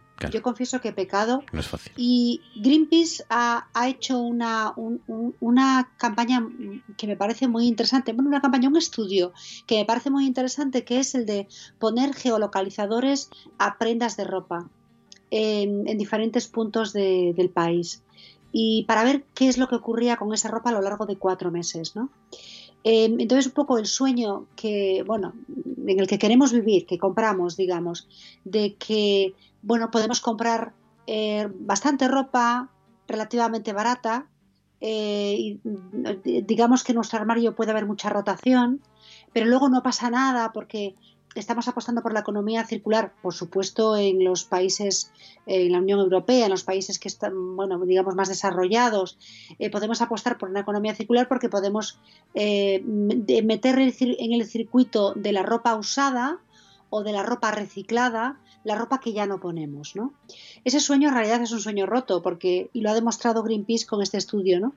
Porque realmente una parte muy pequeña, mm, entre el 15 y el 20% de la ropa que, desechamos entra en el circuito de la economía circular, es decir, o es reciclada o es vendida como ropa usada. Realmente la ropa, hoy por hoy, el mercado, la gran economía de la ropa, que es una economía que muy contaminante, en, en todos los aspectos, tanto en la producción como en la logística, esa economía es, se surge es el ciclo vicioso, el perverso, el de verdad de esa economía, el de la, de la ropa, la textil, surge de los países del sur para llegar al norte y luego vuelve al sur a los grandes depósitos, eh, vamos, depósitos, basureros de ropa que se generan en los países del sur. ¿no? Entonces, mucha de esa ropa que nosotros pensamos que entra, que entra en los circuitos de la, donación, de la segunda mano, del reciclaje, en realidad va a grandes depósitos eh, sin ningún control en, África, en, Sudamérica, eh, donde se están generando grandes bolsas de desperdicios de ropa. Eh, y a donde han ido a parar algunos de los geolocalizadores de Greenpeace. ¿no? Entonces, bueno, en el informe que han presentado, acaban de presentar precisamente con motivo del Black Friday, lo que nos dicen es que, eh, que, abramos los ojos y que no nos creamos eh, digamos, esa economía circular, por más que esté funcionando ahora mismo, ¿eh? por más que, que realmente sí que es verdad que la normativa que entrará en vigor en el año 2025 en la Unión Europea va a exigir que las, que las grandes tiendas de las grandes marcas de ropa tengan eh, ofrezcan una logística inversa eh, tanto a los propios consumidores, o sea, que tú puedas llevar a la tienda de ropa la ropa que tú ya no quieres, esa logística inversa del propio consumidor, como la logística inversa de la propia, eh, de la propia marca, es decir, que ellos mismos se hagan cargo de sus propios residuos sin tener que desentenderse de ellos en los grandes, por ejemplo, en el famoso desierto de Atacama de, Chile. ¿no? Se podrá cumplir esto, seguramente las grandes marcas buscarán eh, grietas ¿no?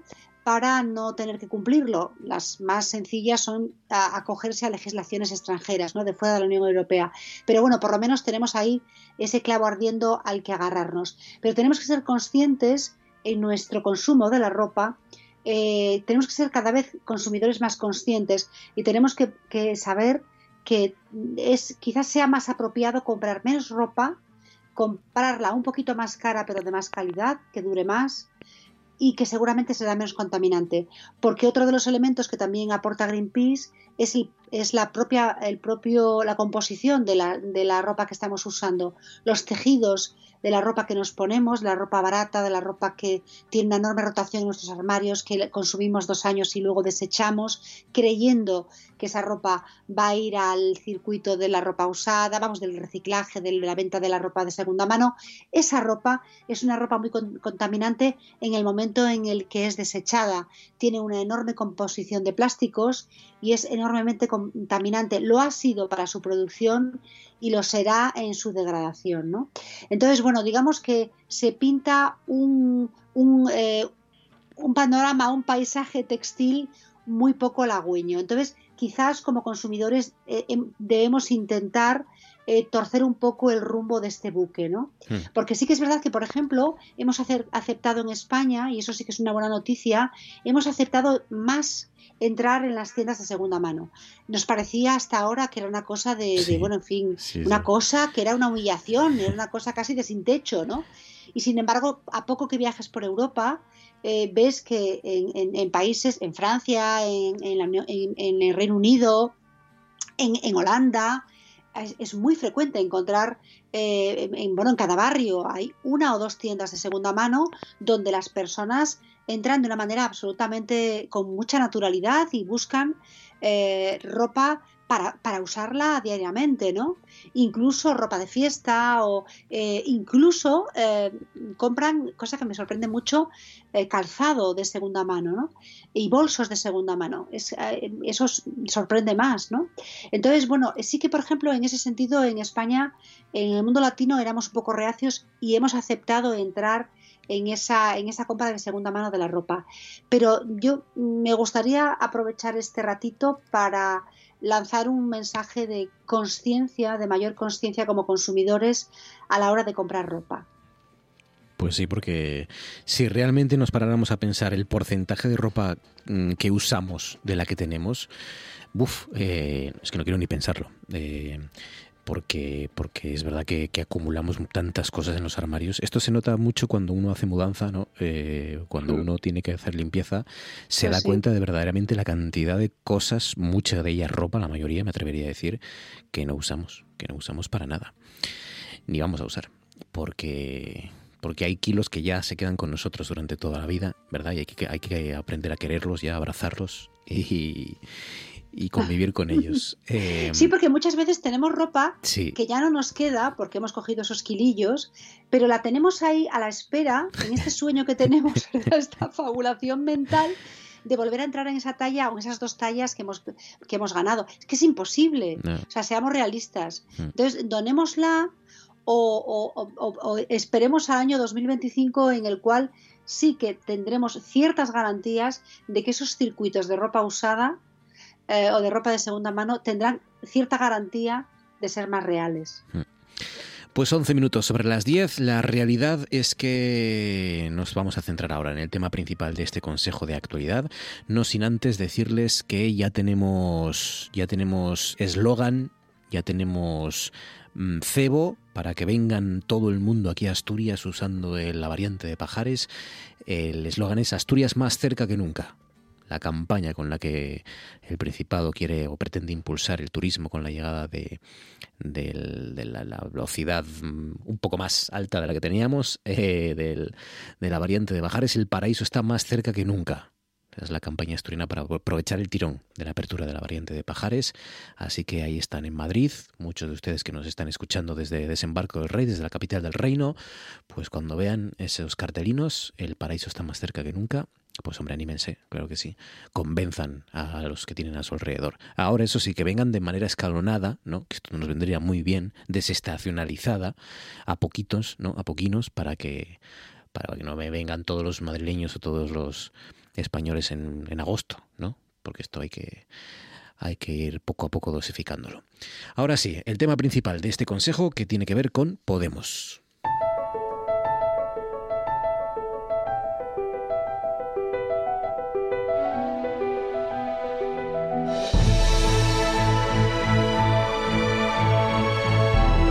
Esto es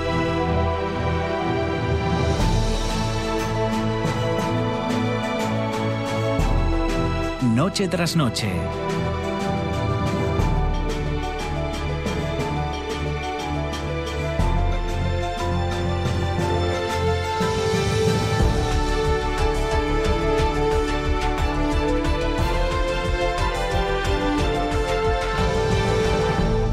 La incógnita de, qué va a ser Podemos en esta legislatura a nivel nacional y a nivel también aquí autonómico, ¿no? Eh, les resumo más o menos lo que ha pasado. Hoy, eh, pues Podemos ha proclamado su total autonomía parlamentaria. Eso sí, descarta irse al grupo mixto de momento. Eh, Sumar, por ejemplo, se ha constituido esta semana en Euskadi, en Galicia, como partido. Eh, habla con Podemos Izquierda Unida para las elecciones, pero de momento se ha constituido ahí de cara a esas dos citas electorales, que son eh, de las más próximas en principio en España. El proyecto de Yolanda Díaz, que da los primeros pasos para vertebrarse en territorios en pleno choque con la cúpula ¿no? del Partido Morado de Podemos. hemos escuchado también a Alberto Garzón hoy decir que el proceso de Sumar nunca fue una operación para acabar con Podemos. Todo esto después de lo que ocurrió en ese intercambio de carteras en el que, bueno, pues eh, mm, eh, escuchamos ¿no? Eh, a las exministras ya Irene Montero y One Belarra cargando contra los dos partidos del gobierno de coalición, contra el PSOE y Sumar, diciendo que, mm, que, que han conseguido lo que no consiguieron en el 2019, que es echar a Podemos del gobierno, Por ejemplo, es lo que dijo Yone Belarra. más cosas. En público han asegurado que van a usar sus votos en Podemos de manera autónoma, pero de momento, como digo, han negado la posibilidad de cortar amarras con Sumar y volar por su cuenta integrándose en el grupo mixto, que es una de las opciones. Además, creo que es el mundo el que publica hoy que cobrarían más, eh, tendrían, digamos, un poco más de, dinero, eh, de subvención por parte del Congreso y tendrían más tiempo también de, intervención. Pero bueno, de momento siguen en, sumar, por supuesto. Em, eh, digo, tendrían más dinero, recibiría más dinero y tendría más tiempo si rompiera con sumar y acabaría en el, en el grupo mixto.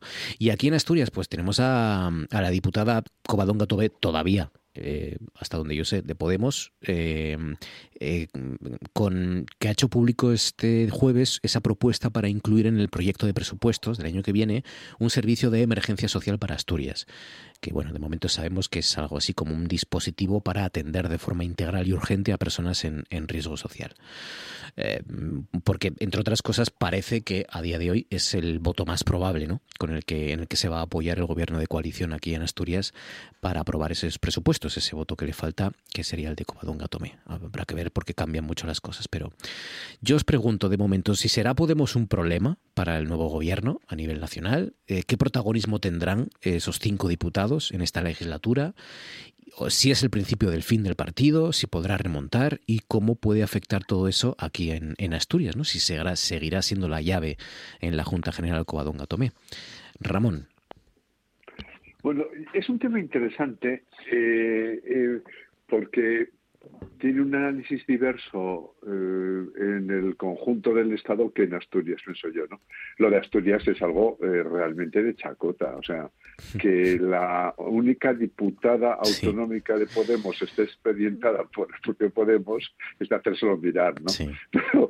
Pero, también, anteriormente... No, solo la única, Ramón, sino además eh, una que puede ser fundamental y puede estar casi cada mes en, o en cada semana ¿no? en, en los titulares. Eso, eso es. Y, luego, claro, está, completamente partido. Por tanto, un lugar que fue en sus orígenes eh, muy, muy, muy proclive al éxito de Podemos y para poderlo entender, se ha ido directamente al, garete.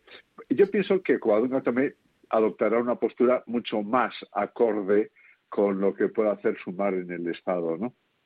De tal manera que, y de ahí proviene precisamente sus males, de tal manera que será un apoyo adecuado para, para el Partido Socialista e Izquierda Unida, sabiendo que ellos en el fondo también pueden contar con una cierta reserva en foro. Así que yo creo que la estabilidad en el Principado está más o menos garantizada, menos en Podemos.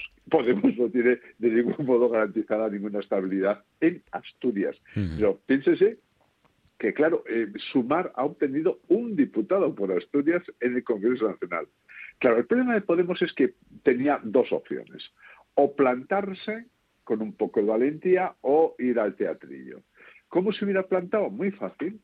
Si sus cinco diputados hubieran dicho, mira, para nosotros es una línea roja, Pedro, que mantengas a Irene Montero en el gobierno. Si no, no apoyamos la investidura. ¿Qué hubiera hecho Pedro Sánchez? Se hubiera plegado como es natural, porque después de todo lo que ha concedido a todo el mundo, lo hubiera tenido que hacer. Entonces, no se ha querido hacer esto, entre nosotros, porque había una imagen eh, muy lamentable, podemos, si es que no la ha dado ya en otros extremos. Pero claro, eso trae consigo también el ser eh, señalados como cómplices de la derecha que iba a tomar el poder.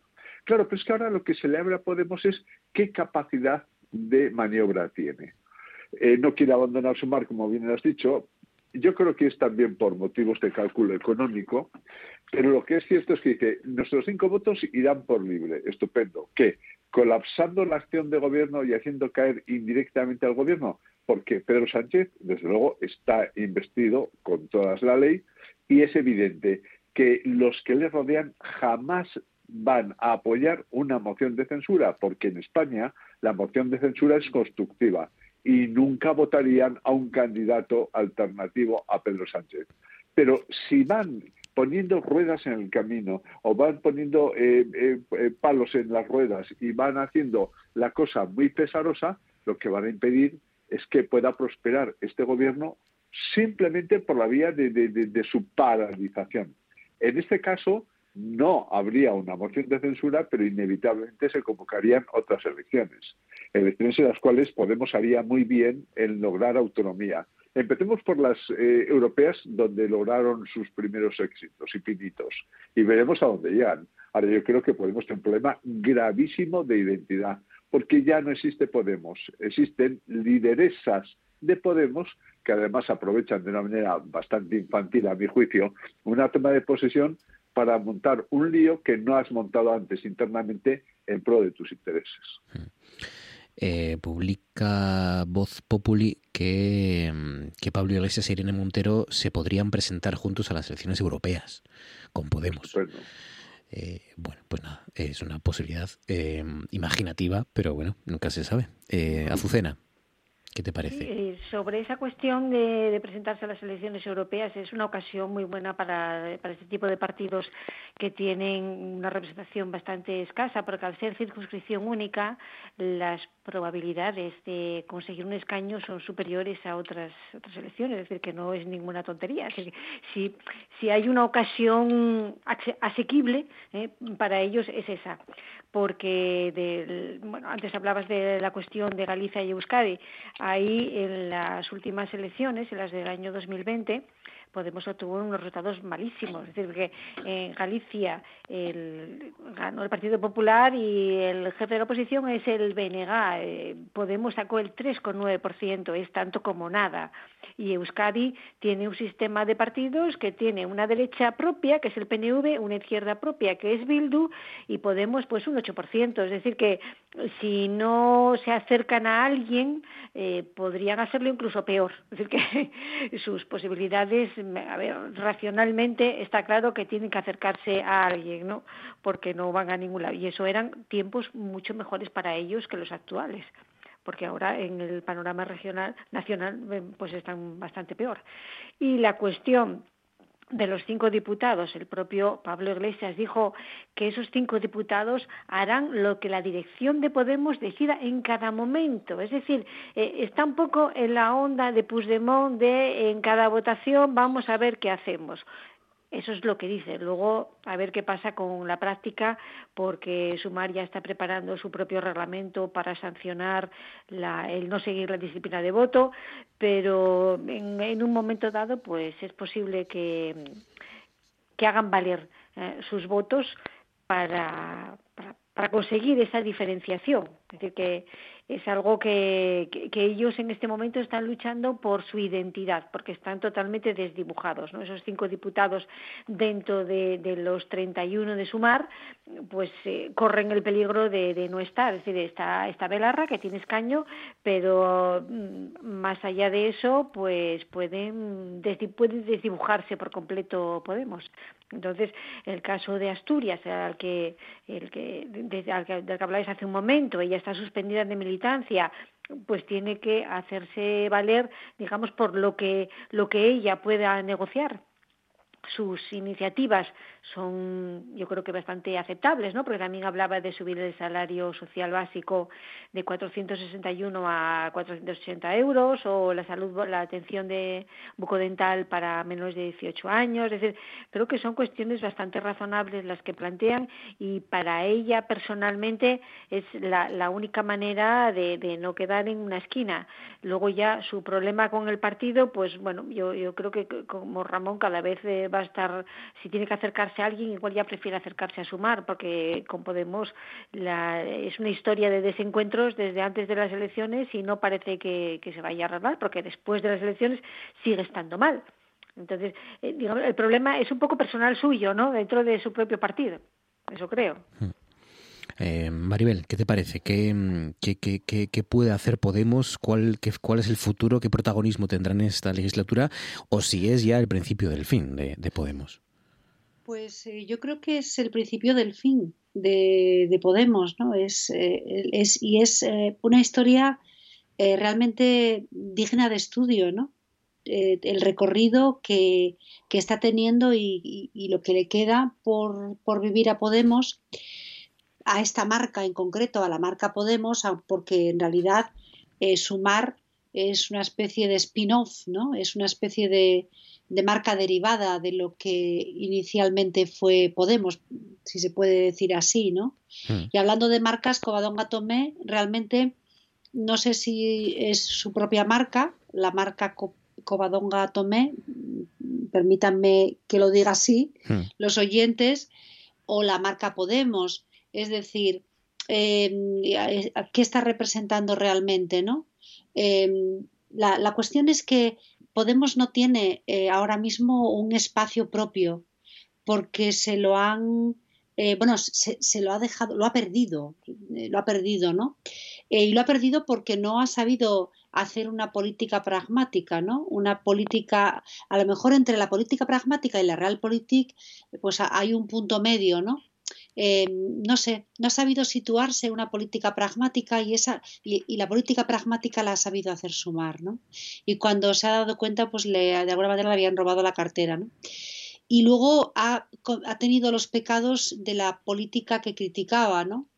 Eh, eh, ha tenido los pecados, ha intentado ser un, partido asambleario, pero a la vez ser un partido sumamente personalista, ¿no? Y eso es que no, no se sostiene, ¿no? Son unos errores de base, unas contradicciones que, es, que, son tóxicas interna y externamente, porque se ven perfectamente desde fuera, ¿no? Y al final ha tenido, ha creado unos, unos personajes que siendo personas que podían y de hecho han aportado a la política española, como han sido Pablo Iglesias o Irene Montero, hay más, pero digamos que son ellos dos los dos grandes símbolos, personas que, te, que podían aportar y que de hecho lo, lo, han hecho, pero que sin embargo tienen una carga, una carga enorme, una mochila enorme eh, que les convierte en personas que no pueden, vamos, yo creo, lo veo así, ¿eh? no pueden encabezar eh, realmente ahora mismo, hoy por hoy, una marca política sin, sin cargarla de cierta, de, una enorme negatividad, ¿no? Entonces, eh, me parece una, una, historia triste por la enorme eh, ilusión que generó, ¿no? El enorme capital que, que fue capaz de, de, de aunar este, este, esta marca, ¿no? La forma que tuvo de arrancar fue absolutamente, eh, vamos, eh, fue una irrupción absolutamente llamativa. Yo creo que es digno de estudio eh, y lo será seguramente en, las universidades, en las, en las facultades de, de, sociología y de, y de, y de, y de política, ¿no? Eh, yo creo que es, es, digno de elogio, este, es digno de estudio este, esta evolución y es triste eh, ver que el final, el final es este, ¿no? Porque mmm, realmente no tiene mucho margen de maniobra. A, bueno, en Asturias es eh, prácticamente, vamos, es que no, es inexistente. Y a, y a nivel de, del gobierno de España es muy difícil ma maniobrar ahí porque no, no, no, no pueden hacer nada en contra eh, del, del, gobierno, eh, ¿a dónde les lleva? Les lleva a un callejón sin salida, o sea, les desdibuja todavía más, eh, porque les pone en, una trinchera que no es la suya, ¿no? Entonces, lo tiene muy difícil, lo tiene muy difícil. O sea, que yo, yo creo que estamos viendo, vamos a ver en los próximos meses y en los próximos años, vamos, en esta legislatura, el fin el de esta marca, ¿no? Para que más o menos nos hagamos una idea de, de, cuál puede ser la línea a seguir durante esta legislatura eh, de Podemos. Eh, os leo un tuit de Irene Montero de esta tarde. Eh, recuerden que está Pedro Sánchez en, Israel, que ha estado reuniéndose y hablando con Netanyahu. Eh, tuitea Irene Montero una foto con el responsable de un genocidio, si no va acompañada de acciones para detenerle, en el mejor de los casos no servirá y en el peor servirá para blanquearle. Hay que imponer ya sanciones económicas y llevar a Netanyahu a la Corte Penal Internacional, no en mi nombre. Eh, bueno, pues, pues eh, va a haber críticas constantes, esa sensación da, ¿no? Hacia las acciones de, de, momento del PSOE, ¿no? Eh, o, de, o, de, o, de, Pedro Sánchez, ¿no? En el caso de, Irene Montero en, en, concreto. Y habrá que ver esto cómo se, cómo se gestiona desde el grupo. Lo decía antes Azucena, es verdad, eh, que Sumar está ya pues eh, acabando de ya de, de, de, terminar esa especie de sí de, de, normas no para sancionar esa, esa norma interna en el caso de que sus diputados pues se salgan de la de la norma no se salgan de la de lo de lo que quieren votar no de lo que han ordenado votar. Y, y, y, por cierto, me gustaría añadir sí. de qué forma eh, Irene Montero y Ione Berlarra han de alguna manera escenificado cómo están fuera de la realidad. Hay un punto de, situarse fuera de la realidad que yo creo que todos los ciudadanos eh, percibimos en, las personas que todavía integran Podemos, eh, de situarse fuera de la realidad en ese pataleo final a la hora de entregar la cartera, eh, que vamos hasta, quiero decir, es de, primero de es de primero de política, ¿no? De, el saber que, eh, para que tú ocupases esa cartera alguien tuvo que, que dejarla, ¿no? Eh, y, o esa cartera o, esa, o ese asiento en el, mm. en el Congreso, o quiero decir, eh, ocupas un puesto que podría, es que al, al que aspira otro seguro, ¿no? Eh, ten, ten la, uh, la, responsabilidad y la, la, la conciencia de, de, dejarlo porque, porque es que no, no, no, no es vitalicio, o sea, entonces, ese, ese pataleo final es, es una especie de, de, de, situación fuera de la realidad, ¿no? Eh, a, mí, a mí me resultó triste, muy triste. Mm. Ramón, ¿querías decir algo? Sí, sí y, y sobre todo eh, también el tono, ¿no? El tono es que, eh, eh bueno, digo ellas porque son dos eh, mujeres las que intervinieron, ellas se creen con derecho natural a estar en el gobierno y por eso dice que las echan del gobierno. Hombre, una cosa distinta es que te echen y otra es que no te elijan para renovar, que es un poquito distinto, ¿no? Y luego esa actitud de, de, de volveremos porque se puede, o sea, efectivamente la imagen final fue, fue muy, muy desalentadora pero para ellas mismas, que prácticamente se colocaban como si fueran víctimas. Y cierto victimismo tienen derecho a tener, porque creo yo que Yolanda se ha portado francamente mal con, con, con Podemos, muy mal, con una enorme deslealtad. Eh, esto, en esto tiene toda razón Pablo Iglesias. Pablo Iglesias la designó, que menudo, que menudo sí. de, de, lo designador que tiene. Pablo Iglesias. Vaya, es que vamos, vamos, es que sube el pan. Pero la designó. Ella primero hasta se lo reprochó, luego le gustó la idea, pero ya esto, de proponer como de Podemos al segundo de Yone Belarra para que asumiera la cartera, eh, de verdad me parece, eh, Nacho Álvarez me parece que es inconcebible. Y esto al margen de que Nacho Álvarez es un tipo valioso y que además se ha comportado con una extrema lealtad. Porque cuando no la apoyaron no montó un número, no dijo me echan, no eh, convocó a la prensa, sino que dijo, bueno, si no cuento con el apoyo de mi, de mi partido o de mi formación, naturalmente dejo la política y ya está. Pero ha sido muy cruel, ¿eh? O sea, la, las venganzas, las purgas han sido tremendamente crueles.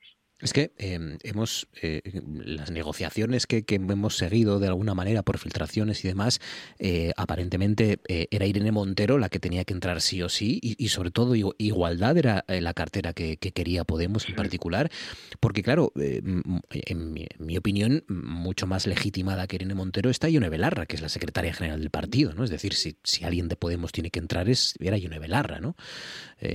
Y, y, no sé si en igualdad o en otro sitio, pero pero no eh, esa apuesta por Irene Montero antes que, que, que Ione Belarra, según lo, que supimos y fuimos sabiendo de las negociaciones, eh, chirría un poco también, ¿no? Pues, pues a veremos, veremos a ver en qué queda y si la tónica es esta, si al final podemos terminar en el grupo mixto o con Esquerra Republicana o sigue en sumar y, y a ver si qué protagonismo tienen esos cinco diputados en la legislatura que tenemos, que va a ser va a ser interesante, ¿eh? va a ser interesante, va, va a ser muy divertida, no nos vamos a aburrir, eso seguro porque... Aunque va a ser más intensa que larga, según creo yo. Sí, sí. Larga no lo sé, intensa seguro, porque madre mía. Sí, porque es verdad que hitos eh, eh, electorales no hay muchos, bueno, pues eso, Galicia, mm, País Vasco, las europeas, pero claro, eh, está la gestión de la y la tramitación de la ley de amnistía, la vuelta de Puigdemont, hay muchas cosas, mm. muchas cosas por ahí. Pues nada, las iremos comentando y las iremos analizando. Ramón Durán, cuídate mucho, amigo, gracias, un abrazo fuerte. Muchísimas gracias. Azucena Álvarez, cuídate, amigo, gracias, Azucena, un abrazo. Maribel, abrazo fuerte, amiga. Cuídate mucho. Un abrazo, hasta gracias, siempre. Gracias.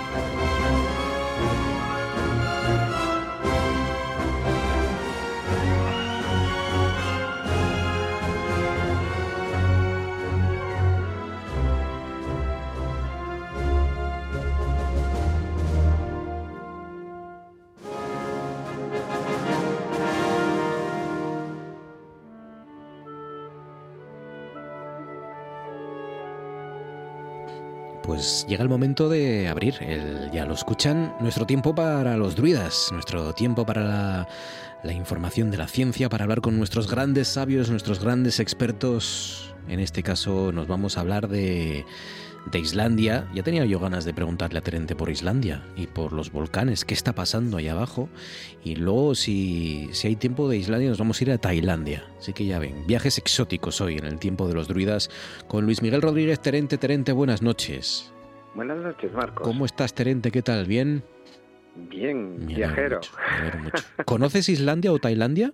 Yo no conozco ninguno pues mira, ni un sitio ni otro. la verdad es que es, es, una pena. Yo, yo insisto que en el museo nos tenían que enviar a, para poder hablar además yo con, creo que sí. con conocimiento que nos tenían que enviar a estos sitios y además regularmente. Sí sí yo creo que también. Yo invito a una vez en la vida sino varias. Yo invito a RPA a que hagamos un exterior en Islandia también no para hablar de, de lo que está pasando ahí que tiene muchas implicaciones seguro para los asturianos. O sea que eh, desde aquí vamos a hacer una llamada a ver si alguien nos escucha. Eh, llevamos ya unos días o semanas ¿no? hablando de, qué está pasando en Islandia. Islandia declaró el estado de emergencia, ha instado a más de 3.000 residentes, 3.000 personas, 3.000 ciudadanos a evacuar una pequeña ciudad costera que se llama Grindavik.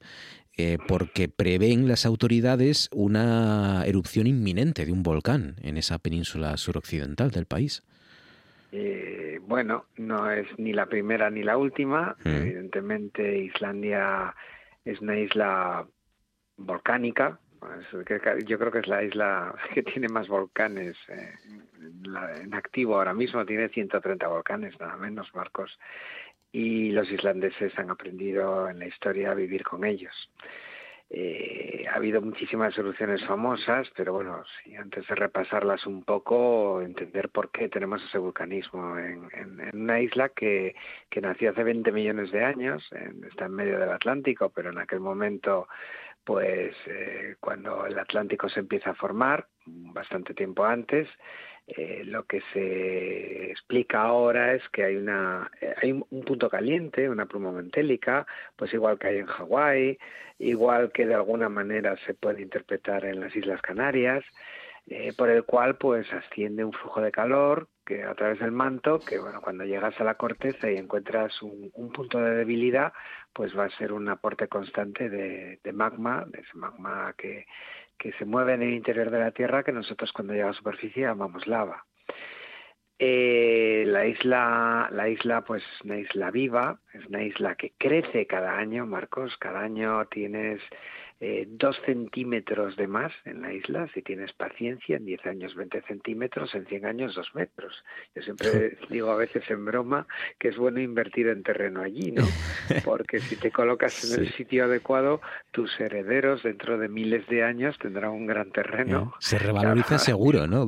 Más allá de las leyes de la economía va creciendo y es, y es uno de los atractivos turísticos, pues precisamente en la zona de dorsal eh, que tienes muy cercano a, este lugar de Grindavik, donde ahora mismo pues están ocurriendo estas cosas.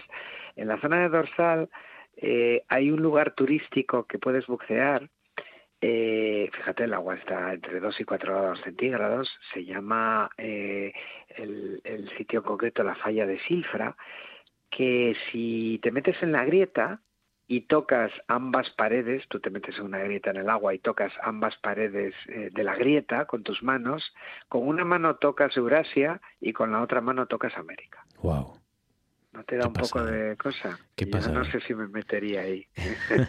Pero bueno, porque hay que bucear y en fin, no sé, si se para y si se cierra. No sé, es un poco, un poco así. Es como las películas de los 80, ¿no? Cuando, como en Star Wars, cuando empezaban a juntarse, ¿no? Las dos, sí, En, aquel, en aquel basurero de la Estrella de la Muerte, sí, sí, una escena mítica. Bueno, pues más o menos igual, ¿no? Bueno, ¿qué está pasando? Eh, hace nueve días, bueno, ya sabes que ahora todos los oyentes, tú y yo, pues tenemos también muchísimo conocimiento de cómo se detecta una erupción volcánica porque vivimos eh, la erupción de La Palma. Y en la erupción de La Palma, eh, date cuenta que entre septiembre y el momento de diciembre, el momento de la erupción, hubo 8.500 terremotos. ¿Qué es lo que está ocurriendo en Islandia? Pues que eh, en un día, en un solo día hubo 1.400 terremotos. Ha habido decenas de miles en este mes, ¿no? Eh, ¿A qué se deben estos terremotos? Que son terremotos muy pequeños, ¿eh? no te imagines que es como el de la falla San Andrés, ni mucho menos. Esos terremotos lo que nos evidencian es el movimiento del magma. El magma al ascender eh, desde el manto a través de la corteza y después emplazarse a, a, diferentes alturas en la corteza, pues lo que va a generar es una, una emisión eh, unas vibraciones, unos, unos pequeños sismos, al principio son muy suaves, pero según se acerca a la superficie van creciendo y además te van diciendo a qué altura está el magma. Concretamente, en las últimas medidas sabemos que está a 800 metros de la superficie. 800 metros en la superficie es muy, muy poco. Y lo que hizo el gobierno islandés, con muy buen criterio, porque están muy acostumbrados a lidiar con estos problemas, pues fue eh, evacuar una población a la que eh, se dirige, sin ningún tipo de duda, este, este magma y que como ya en ocasiones anteriores, pues lo primero que tienes que hacer es salvar vidas. Eso es lo primero, ¿no? Se han detectado la formación de grandes grietas. Sí, sí. Hay, imágenes de grietas en las carreteras. 15, 15, 16 kilómetros tienes ahí de grieta y de las mismas pues emanan vapores, principalmente vapor de agua. Entonces, bueno, pues si el programa lo hubiéramos hecho la semana pasada, yo estaba absolutamente seguro de que en el fin de semana íbamos a tener ya la erupción. Claro. Pero ha pasado algo este lunes muy singular y es que el, la, la, sismología, bueno, todo lo que son los termómetros, los, perdón, los, terremotos, se ha detenido. Entonces dices, bueno, ¿qué pasa? ¿No va a haber erupción? Bueno, pues no. ya hace dos años pasó algo similar y lo que ocurre es que el magma ya se ha emplazado, digamos que está, es como, como cuando van a salir los pilotos de la Fórmula 1 y se paran todos después de dar la, la vuelta de reconocimiento. El magma está listo, está justo ahí debajo y lo único que está esperando es que se abra una pequeña fractura. Cuando se abra una pequeña fractura, a lo largo de algún punto de esos 15 kilómetros de grieta, es como cuando abrimos pues una, una lata de, Coca-Cola o, de, cualquier bebida gaseosa, ¿no? Sí. Sale el gas e inmediatamente comenzará la erupción. Eh, yo creo que es inminente también, pero bueno, mm, eh, hemos leído, esta mañana lo comentábamos en la facultad, ¿no? Hay una serie de trabajos que, que en momentos muy similares a este, pues hay un 25% de probabilidades de que, de que sea verdad. Que quiero decir que una de cada una de cada cuatro llega, llega a ser la, erupción, ¿no? En este caso, eh, en otros casos, como ocurría en lugares completamente inhabitados, pues no surgía ningún problema porque tú date cuenta que estos 3.000 habitantes que han sido evacuados, aunque la erupción no se produzca inminentemente, te garantizo que no los van a dejar volver a casa desde los guantes de Navidad fijo. No Imagínate que esto se detiene ahora claro. y dices, bueno, aquí no pasa nada. No, no, no, no es que puede pasar. Y el, sí que lo he leído del Servicio Geológico Islandés, la capacidad de respuesta que tienes cuando se desencadena es de 30 minutos. Entonces no puedes dejar a la gente volver a casa. Media hora entre, entre que se detecta que eso segura con seguridad va a empezar está en funcionamiento, Exactamente. 30 minutos. Eso es lo que te pone el Servicio Geológico Islandés. Claro, en 30 minutos no, no evacuó a 3.000 personas. No, claro. ¿Eh? Y ahora pues es una es, es, es, lastimoso ¿no? Que, esto ocurra así. Fíjate, la em, ciudad se ha hundido casi un metro. ¿eh? Un metro hundida la ciudad un entera. metro de hundimiento general de la ciudad, sí. Es. claro, tenemos que imaginar Islandia como como si fuera por debajo un gran queso gruyere lleno de, de laberintos. Mm. El magma va fluyendo de un sitio a otro a lo largo de grandes grietas y, no es un punto constante como pueden ser los volcanes que conocemos muy bien aquí en Europa, pues el Etna, el Vesubio, el Stromboli, son volcanes que, que no te dan no te dan susto porque sabes que siempre sale por ahí. Aquí tienes un 15 kilómetros de, duda. ¿Por dónde me va a salir esta vez? Y ese magma se desplaza bajo, bajo esa pequeña corteza islandesa y decidirá por dónde salir en cuanto a una grieta que también puede ser un pequeño sismo, vamos a decir, de última hora, el que, el que la abra para que al final se desencadene la erupción. O sea que el, más o menos lo que ocurrió fue el 11 de noviembre se declara el estado de emergencia. Em, se, como dices, la semana pasada ya estaba claro que iba a ser algo inminente. Lo, tenía clarísimo. Eh, inminencia absoluta em, eh, y locura además eso, con, con, la metáfora de que iba a ser como cuando abres una lata de, de, gaseosa después de agitarla. Y a día de hoy, este jueves, lo que ha hecho Italia es efectivamente suspender el estado de emergencia por actividad sísmica en esa localidad de suspender mm. porque, ah, cuidado, el estado de emergencia con riesgos sísmicos, ¿eh?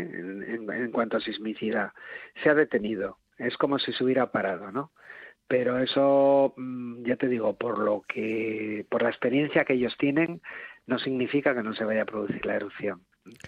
Había otro miedo también, que fue lo que pasó en 2010, que todos recordamos, cuando ese volcán que no sé pronunciar, que acaba en Yokul, eso sí, eso sí me lo aprendí, ¿vale? Y Haf, Yakul o algo así, eh, que el, que, hemos sabido pronunciar el, que detuvo los vuelos, ¿no? En, media Europa. El que detuvo los vuelos, fíjate, en 2010 hubo 100.000 vuelos cancelados. ¿eh? En, en, Europa. Por las cenizas, me acuerdo de aquello. Por las cenizas, claro. Ahí hubo un problema. Yo, me, yo, me, me, había aprendido a decirlo, pero ahora ya no me acuerdo. Ella yo, yo lo supe, o algo así, pero me sé el final y me sé el principio, pero son tantas consonantes, con tan pocas vocales, que estos islandeses de verdad, no sé cómo. cogen el teclado y, y, cierran los ojos para poner los nombres a los volcanes. El tema, Marcos, es que date cuenta que cuando fue esa erupción, eh, lo que ocurrió fue que se produjo junto al hielo del glaciar, que se derritió inmediatamente y lo que hizo fue una erupción muchísimo más explosiva de lo que habría sido, ¿no? Entonces hubo una enorme dispersión de ceniza volcánica y eso fue lo que afectó a los vuelos de Europa. Este no es el caso. En el caso actual, bueno, pues en principio se espera una erupción, bueno, bueno todas las erupciones volcánicas son violentas, pero eh, como siempre digo, depende de la duración. ¿Eh? Ha habido duraciones muy largas en Islandia y, acuérdate que ya lo comentamos en estas ondas, eh, el caso de Fele en 1973, que los islandeses protagonizaron la primera y, y el primer y único intento de eh, enfriar la lava con, agua de mar. Es verdad, sí, sí, bombeando agua, ¿no? Que, bombeaban agua del mar luchando contra el flujo de lava, construyeron más de 30 kilómetros con tuberías, tuvieron más de 40 bombas de agua y la cifra que no se me olvidará nunca porque la, la, cuento en una conferencia que, que, doy de volcanes, bombearon más de 6 millones de metros cúbicos de agua de mar. Madre mía. El tema es que ellos eh, dicen que, bueno, que sí, pararon la erupción, pero es que el volcán estuvo activo seis meses y a los seis meses el volcán se paró. ¿eh? Y ellos, bueno, pues dicen que con el agua que lograron desviar desviar eh, los flujos de lava. No obstante, no, no pudieron evitar que hubiera más de 400 casas destruidas. Y en algunos puntos había casi 5 metros de ceniza. O sea, es hay imágenes en Internet fantásticas de, de, de, lo que cómo quedó la población. ¿no? Entonces, eh, evidentemente, en este caso actual que tenemos eh, em, en Grindavik, lo que va a ocurrir pues va a ser algo similar o peor. Pues porque ahora mismo tienes el volcán justo allí. La grieta la tienes en el pueblo y dices, bueno, eh, esto ni con agua ni, ni con nada, ¿no? Grindavik, pues estaremos pendientes a ver si esta pobre gente puede ya volver a sus casas y todo queda en este susto o si aquello estalla ya definitivamente que es lo que tiene pinta, ¿no? Más tarde, más temprano. Eh, eh, bueno, eh, si no es este será el siguiente, pero lo que tengo claro es que si yo soy islandés, yo vivo con el volcán, ¿no? O sea, ellos saben muy bien dónde están y, con qué conviven, ¿no? Mm. Han tenido muy mala suerte porque Islandia es muy grande. y, las zonas de volcanes pues no son precisamente las, las más habitadas, ¿no? Lo que pasa es que, bueno, todo todo lo que todo lo que es Islandia se formó volcánicamente es lo que tenemos que asimilar. Pues nos vamos a... al lado de un volcán te puede pasar. No, aprovechando que no hay mucha ceniza, cogemos el avión y nos vamos hasta Tailandia, donde, donde han resurgido de las cenizas, nunca mejor dicho, los trilobites, para revelar un mapa antiguo. Diez nuevas especies de trilobites escondidas casi, escondidas casi 500 millones de años en una parte que, que, que, no ha sido muy estudiada en Tailandia y que pueden ser las piezas que falten en, en este rompecabezas de, lo, de la geografía del pasado remoto, ¿no? Sí, fíjate cómo, fíjate cómo tienen la relación eh, estas noticias de hoy, ¿no? Eh, yo creo que todos, eh, cuando pensamos en, la tectónica de placas, lo primero que instintivamente con la cabeza hacemos es unir el continente sudamericano con África, ¿vale? Aquí por, por aquí arriba por Europa igual es un poco más difícil, pero ahí abajo dices, oye, qué bien encaja esto, ¿no? y la verdad es que nosotros cuando hacemos esa reconstrucción lo encajamos muy bien hasta el Jurásico hasta el momento en que se eh, origina, bueno, el Mesozoico cuando se abre el, el, Océano Atlántico. Eh, la corteza oceánica, lo que hay bajo el mar, pues lo tenemos perfectamente datado y llegamos a los fondos de los basaltos submarinos a 180 millones de años, muy bien. Bueno, hasta ahí encajamos todo estupendamente. Pero en la época en que vivían los trilobites, que fue muchísimo antes, estamos hablando de 542 millones de años cuando aparecen, mm. y esta noticia de esta semana, concretamente eh, de anteayer, mm, estamos hablando de, unos sedimentos, unas rocas que tienen 490 millones de años, aunque los geólogos te lo pintemos muy guapo, no es tan fácil reorganizar el puzzle. ¿Mm? ¿Para qué necesito para reorganizar el puzzle? Bueno, pues mira, eso ya, ya se dio cuenta Wegener que a ambos lados de, América y de África, él no solo encajaba los continentes, sino que restos fósiles de organismos que vivían en lugares adyacentes, pues los encontraba a, ambos, a ambas partes del océano.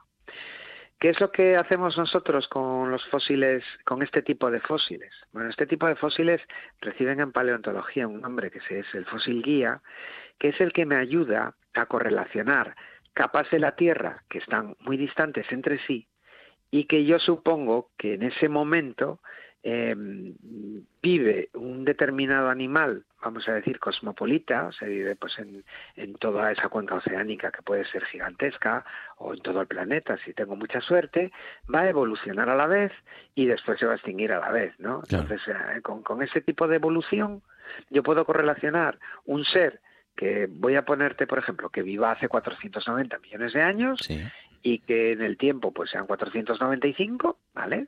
Yo tengo 5 millones de años de margen y donde yo lo encuentre en el planeta, digo, bueno, pues eh, estas rocas de esta edad, con el fósil guía, pues me ayudan a hacer la correlación. Esto es muy difícil porque en muchos casos yo no puedo datar la roca si el animal vive mucho tiempo, si este ser en vez de 5 millones de años vive 500, no me vale de nada, porque, porque no ha evolucionado en el tiempo. Pero aquí se da la casualidad de que en Tailandia han logrado dotar, datar la roca en la que se encuentra el fósil, en este caso del trilobites. Y ha sido precisamente gracias a una eh, erupción volcánica. Cuando se producen las erupciones volcánicas, hay unos minerales que son los circones que vamos a decir es como una cuenta atrás, ¿no? Se me originan allí en esa erupción, ese circón se me deposita en una roca que se llama toba, por cierto, tenemos, eh, bueno, me iba a decir que teníamos en Asturias, y aún hay, pero ya, eso te lo, te lo, puedo contar en otro momento, es, una roca volcánica, ¿vale? Verde, ¿no? Que me deja como un cronómetro, me deja como una puesta a punto del momento en que se originó. Si en ese sedimento que tengo ese cronómetro colocado, además tengo este ser, ya tengo exactamente la datación de, porque dices tú, oye, ¿tú cómo sabes la edad de los trilobites? Por el sedimento que lo alberga.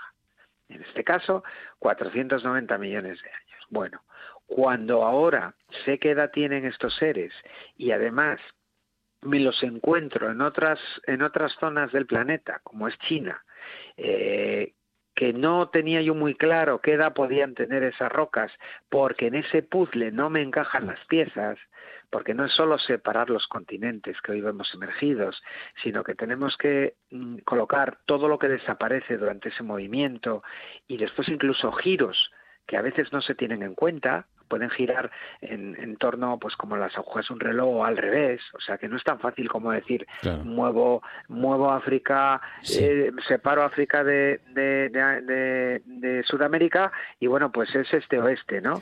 Bueno cuidado, es así, pero otras están girando, están desapareciendo y se están formando placas nuevas. Con el descubrimiento de hoy, eh, lo que hemos eh, puesto de manifiesto es que determinados trocitos de una parte de esas placas de un gran continente que se llamaba Gondwana, que cada vez está más completo, ya las puedo ajustar con una parte de China, que eso es muy interesante, esta parte de Tailandia y algún trocito de Australia. Con lo cual, pues yo ya mm, a la hora de hacer esa reconstrucción que todos hemos visto en documentales y por internet de cómo los planetas, de, perdón, cómo los continentes se van configurando, cómo los continentes se van moviendo, pues habrá que añadir este descubrimiento porque igual me vale para girar eh, un determinado continente otro eh, de cara al futuro en esas animaciones. Claro.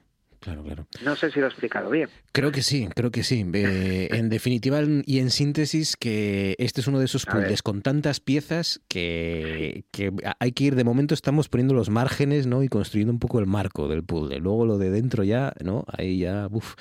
Bueno, es, es, es muy difícil, el marco está hecho, es muy difícil, pero lo que sí te digo es que eh, cada vez, cada vez lo tenemos más claro. Es, es juntar las piezas del puzzle, no solo es juntarlas, es rehacerlas.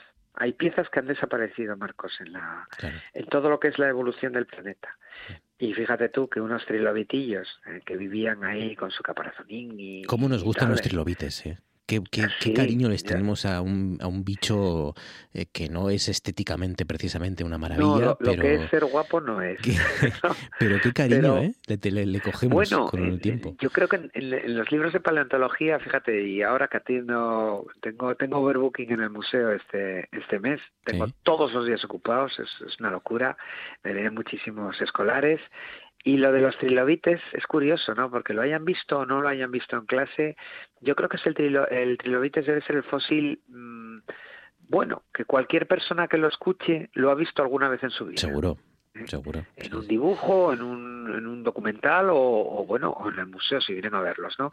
No es que abunden mucho en Asturias, porque yo pues lo, los que tenemos son de son de Cabo Peñas los tenemos de Vegadeo, los tenemos de Taramundi y me parece que hay un ejemplar de Cudillero. No es que haya muchos, ¿vale? Después también salieron ahí en el, en el túnel de Favar en su momento, ¿no? No es un fósil que, que claro. yo me encuentre en cualquier parte, pero como se extinguieron hace claro. 252 millones de años, son, son del grupo de los artrópodos, pues evidentemente quizás los más antiguos. Sí. No dejaron, piensa que los arácnidos, los crustáceos sí. eh, y los insectos son artrópodos que surgieron detrás de ellos, pero ellos no dejaron una línea evolutiva. Claro. Quiero decir, cuando se extinguió la clase trilobita, detrás no hubo nada. Se acabó. Se acabó. Pero, pero aún así nos dan muchas imágenes y muchas escenas y grandes eh, sorpresas como estas piezas que gracias a ellos podemos ir encajando en el rompecabezas de la geografía del pasado remoto. Terente, cuídate mucho, amigo. Un abrazo fuerte. Gracias y hasta la semana que gracias. viene. Gracias, gracias, gracias. Con nuestro druida Terente, nosotros marchamos. Recuerden que continúa la radio, esta que ya nuestra, y que yo les espero mañana a partir de las 9 para despedir juntos la jornada. Gracias por su confianza, por haber trasnochado. Feliz noche y hasta mañana.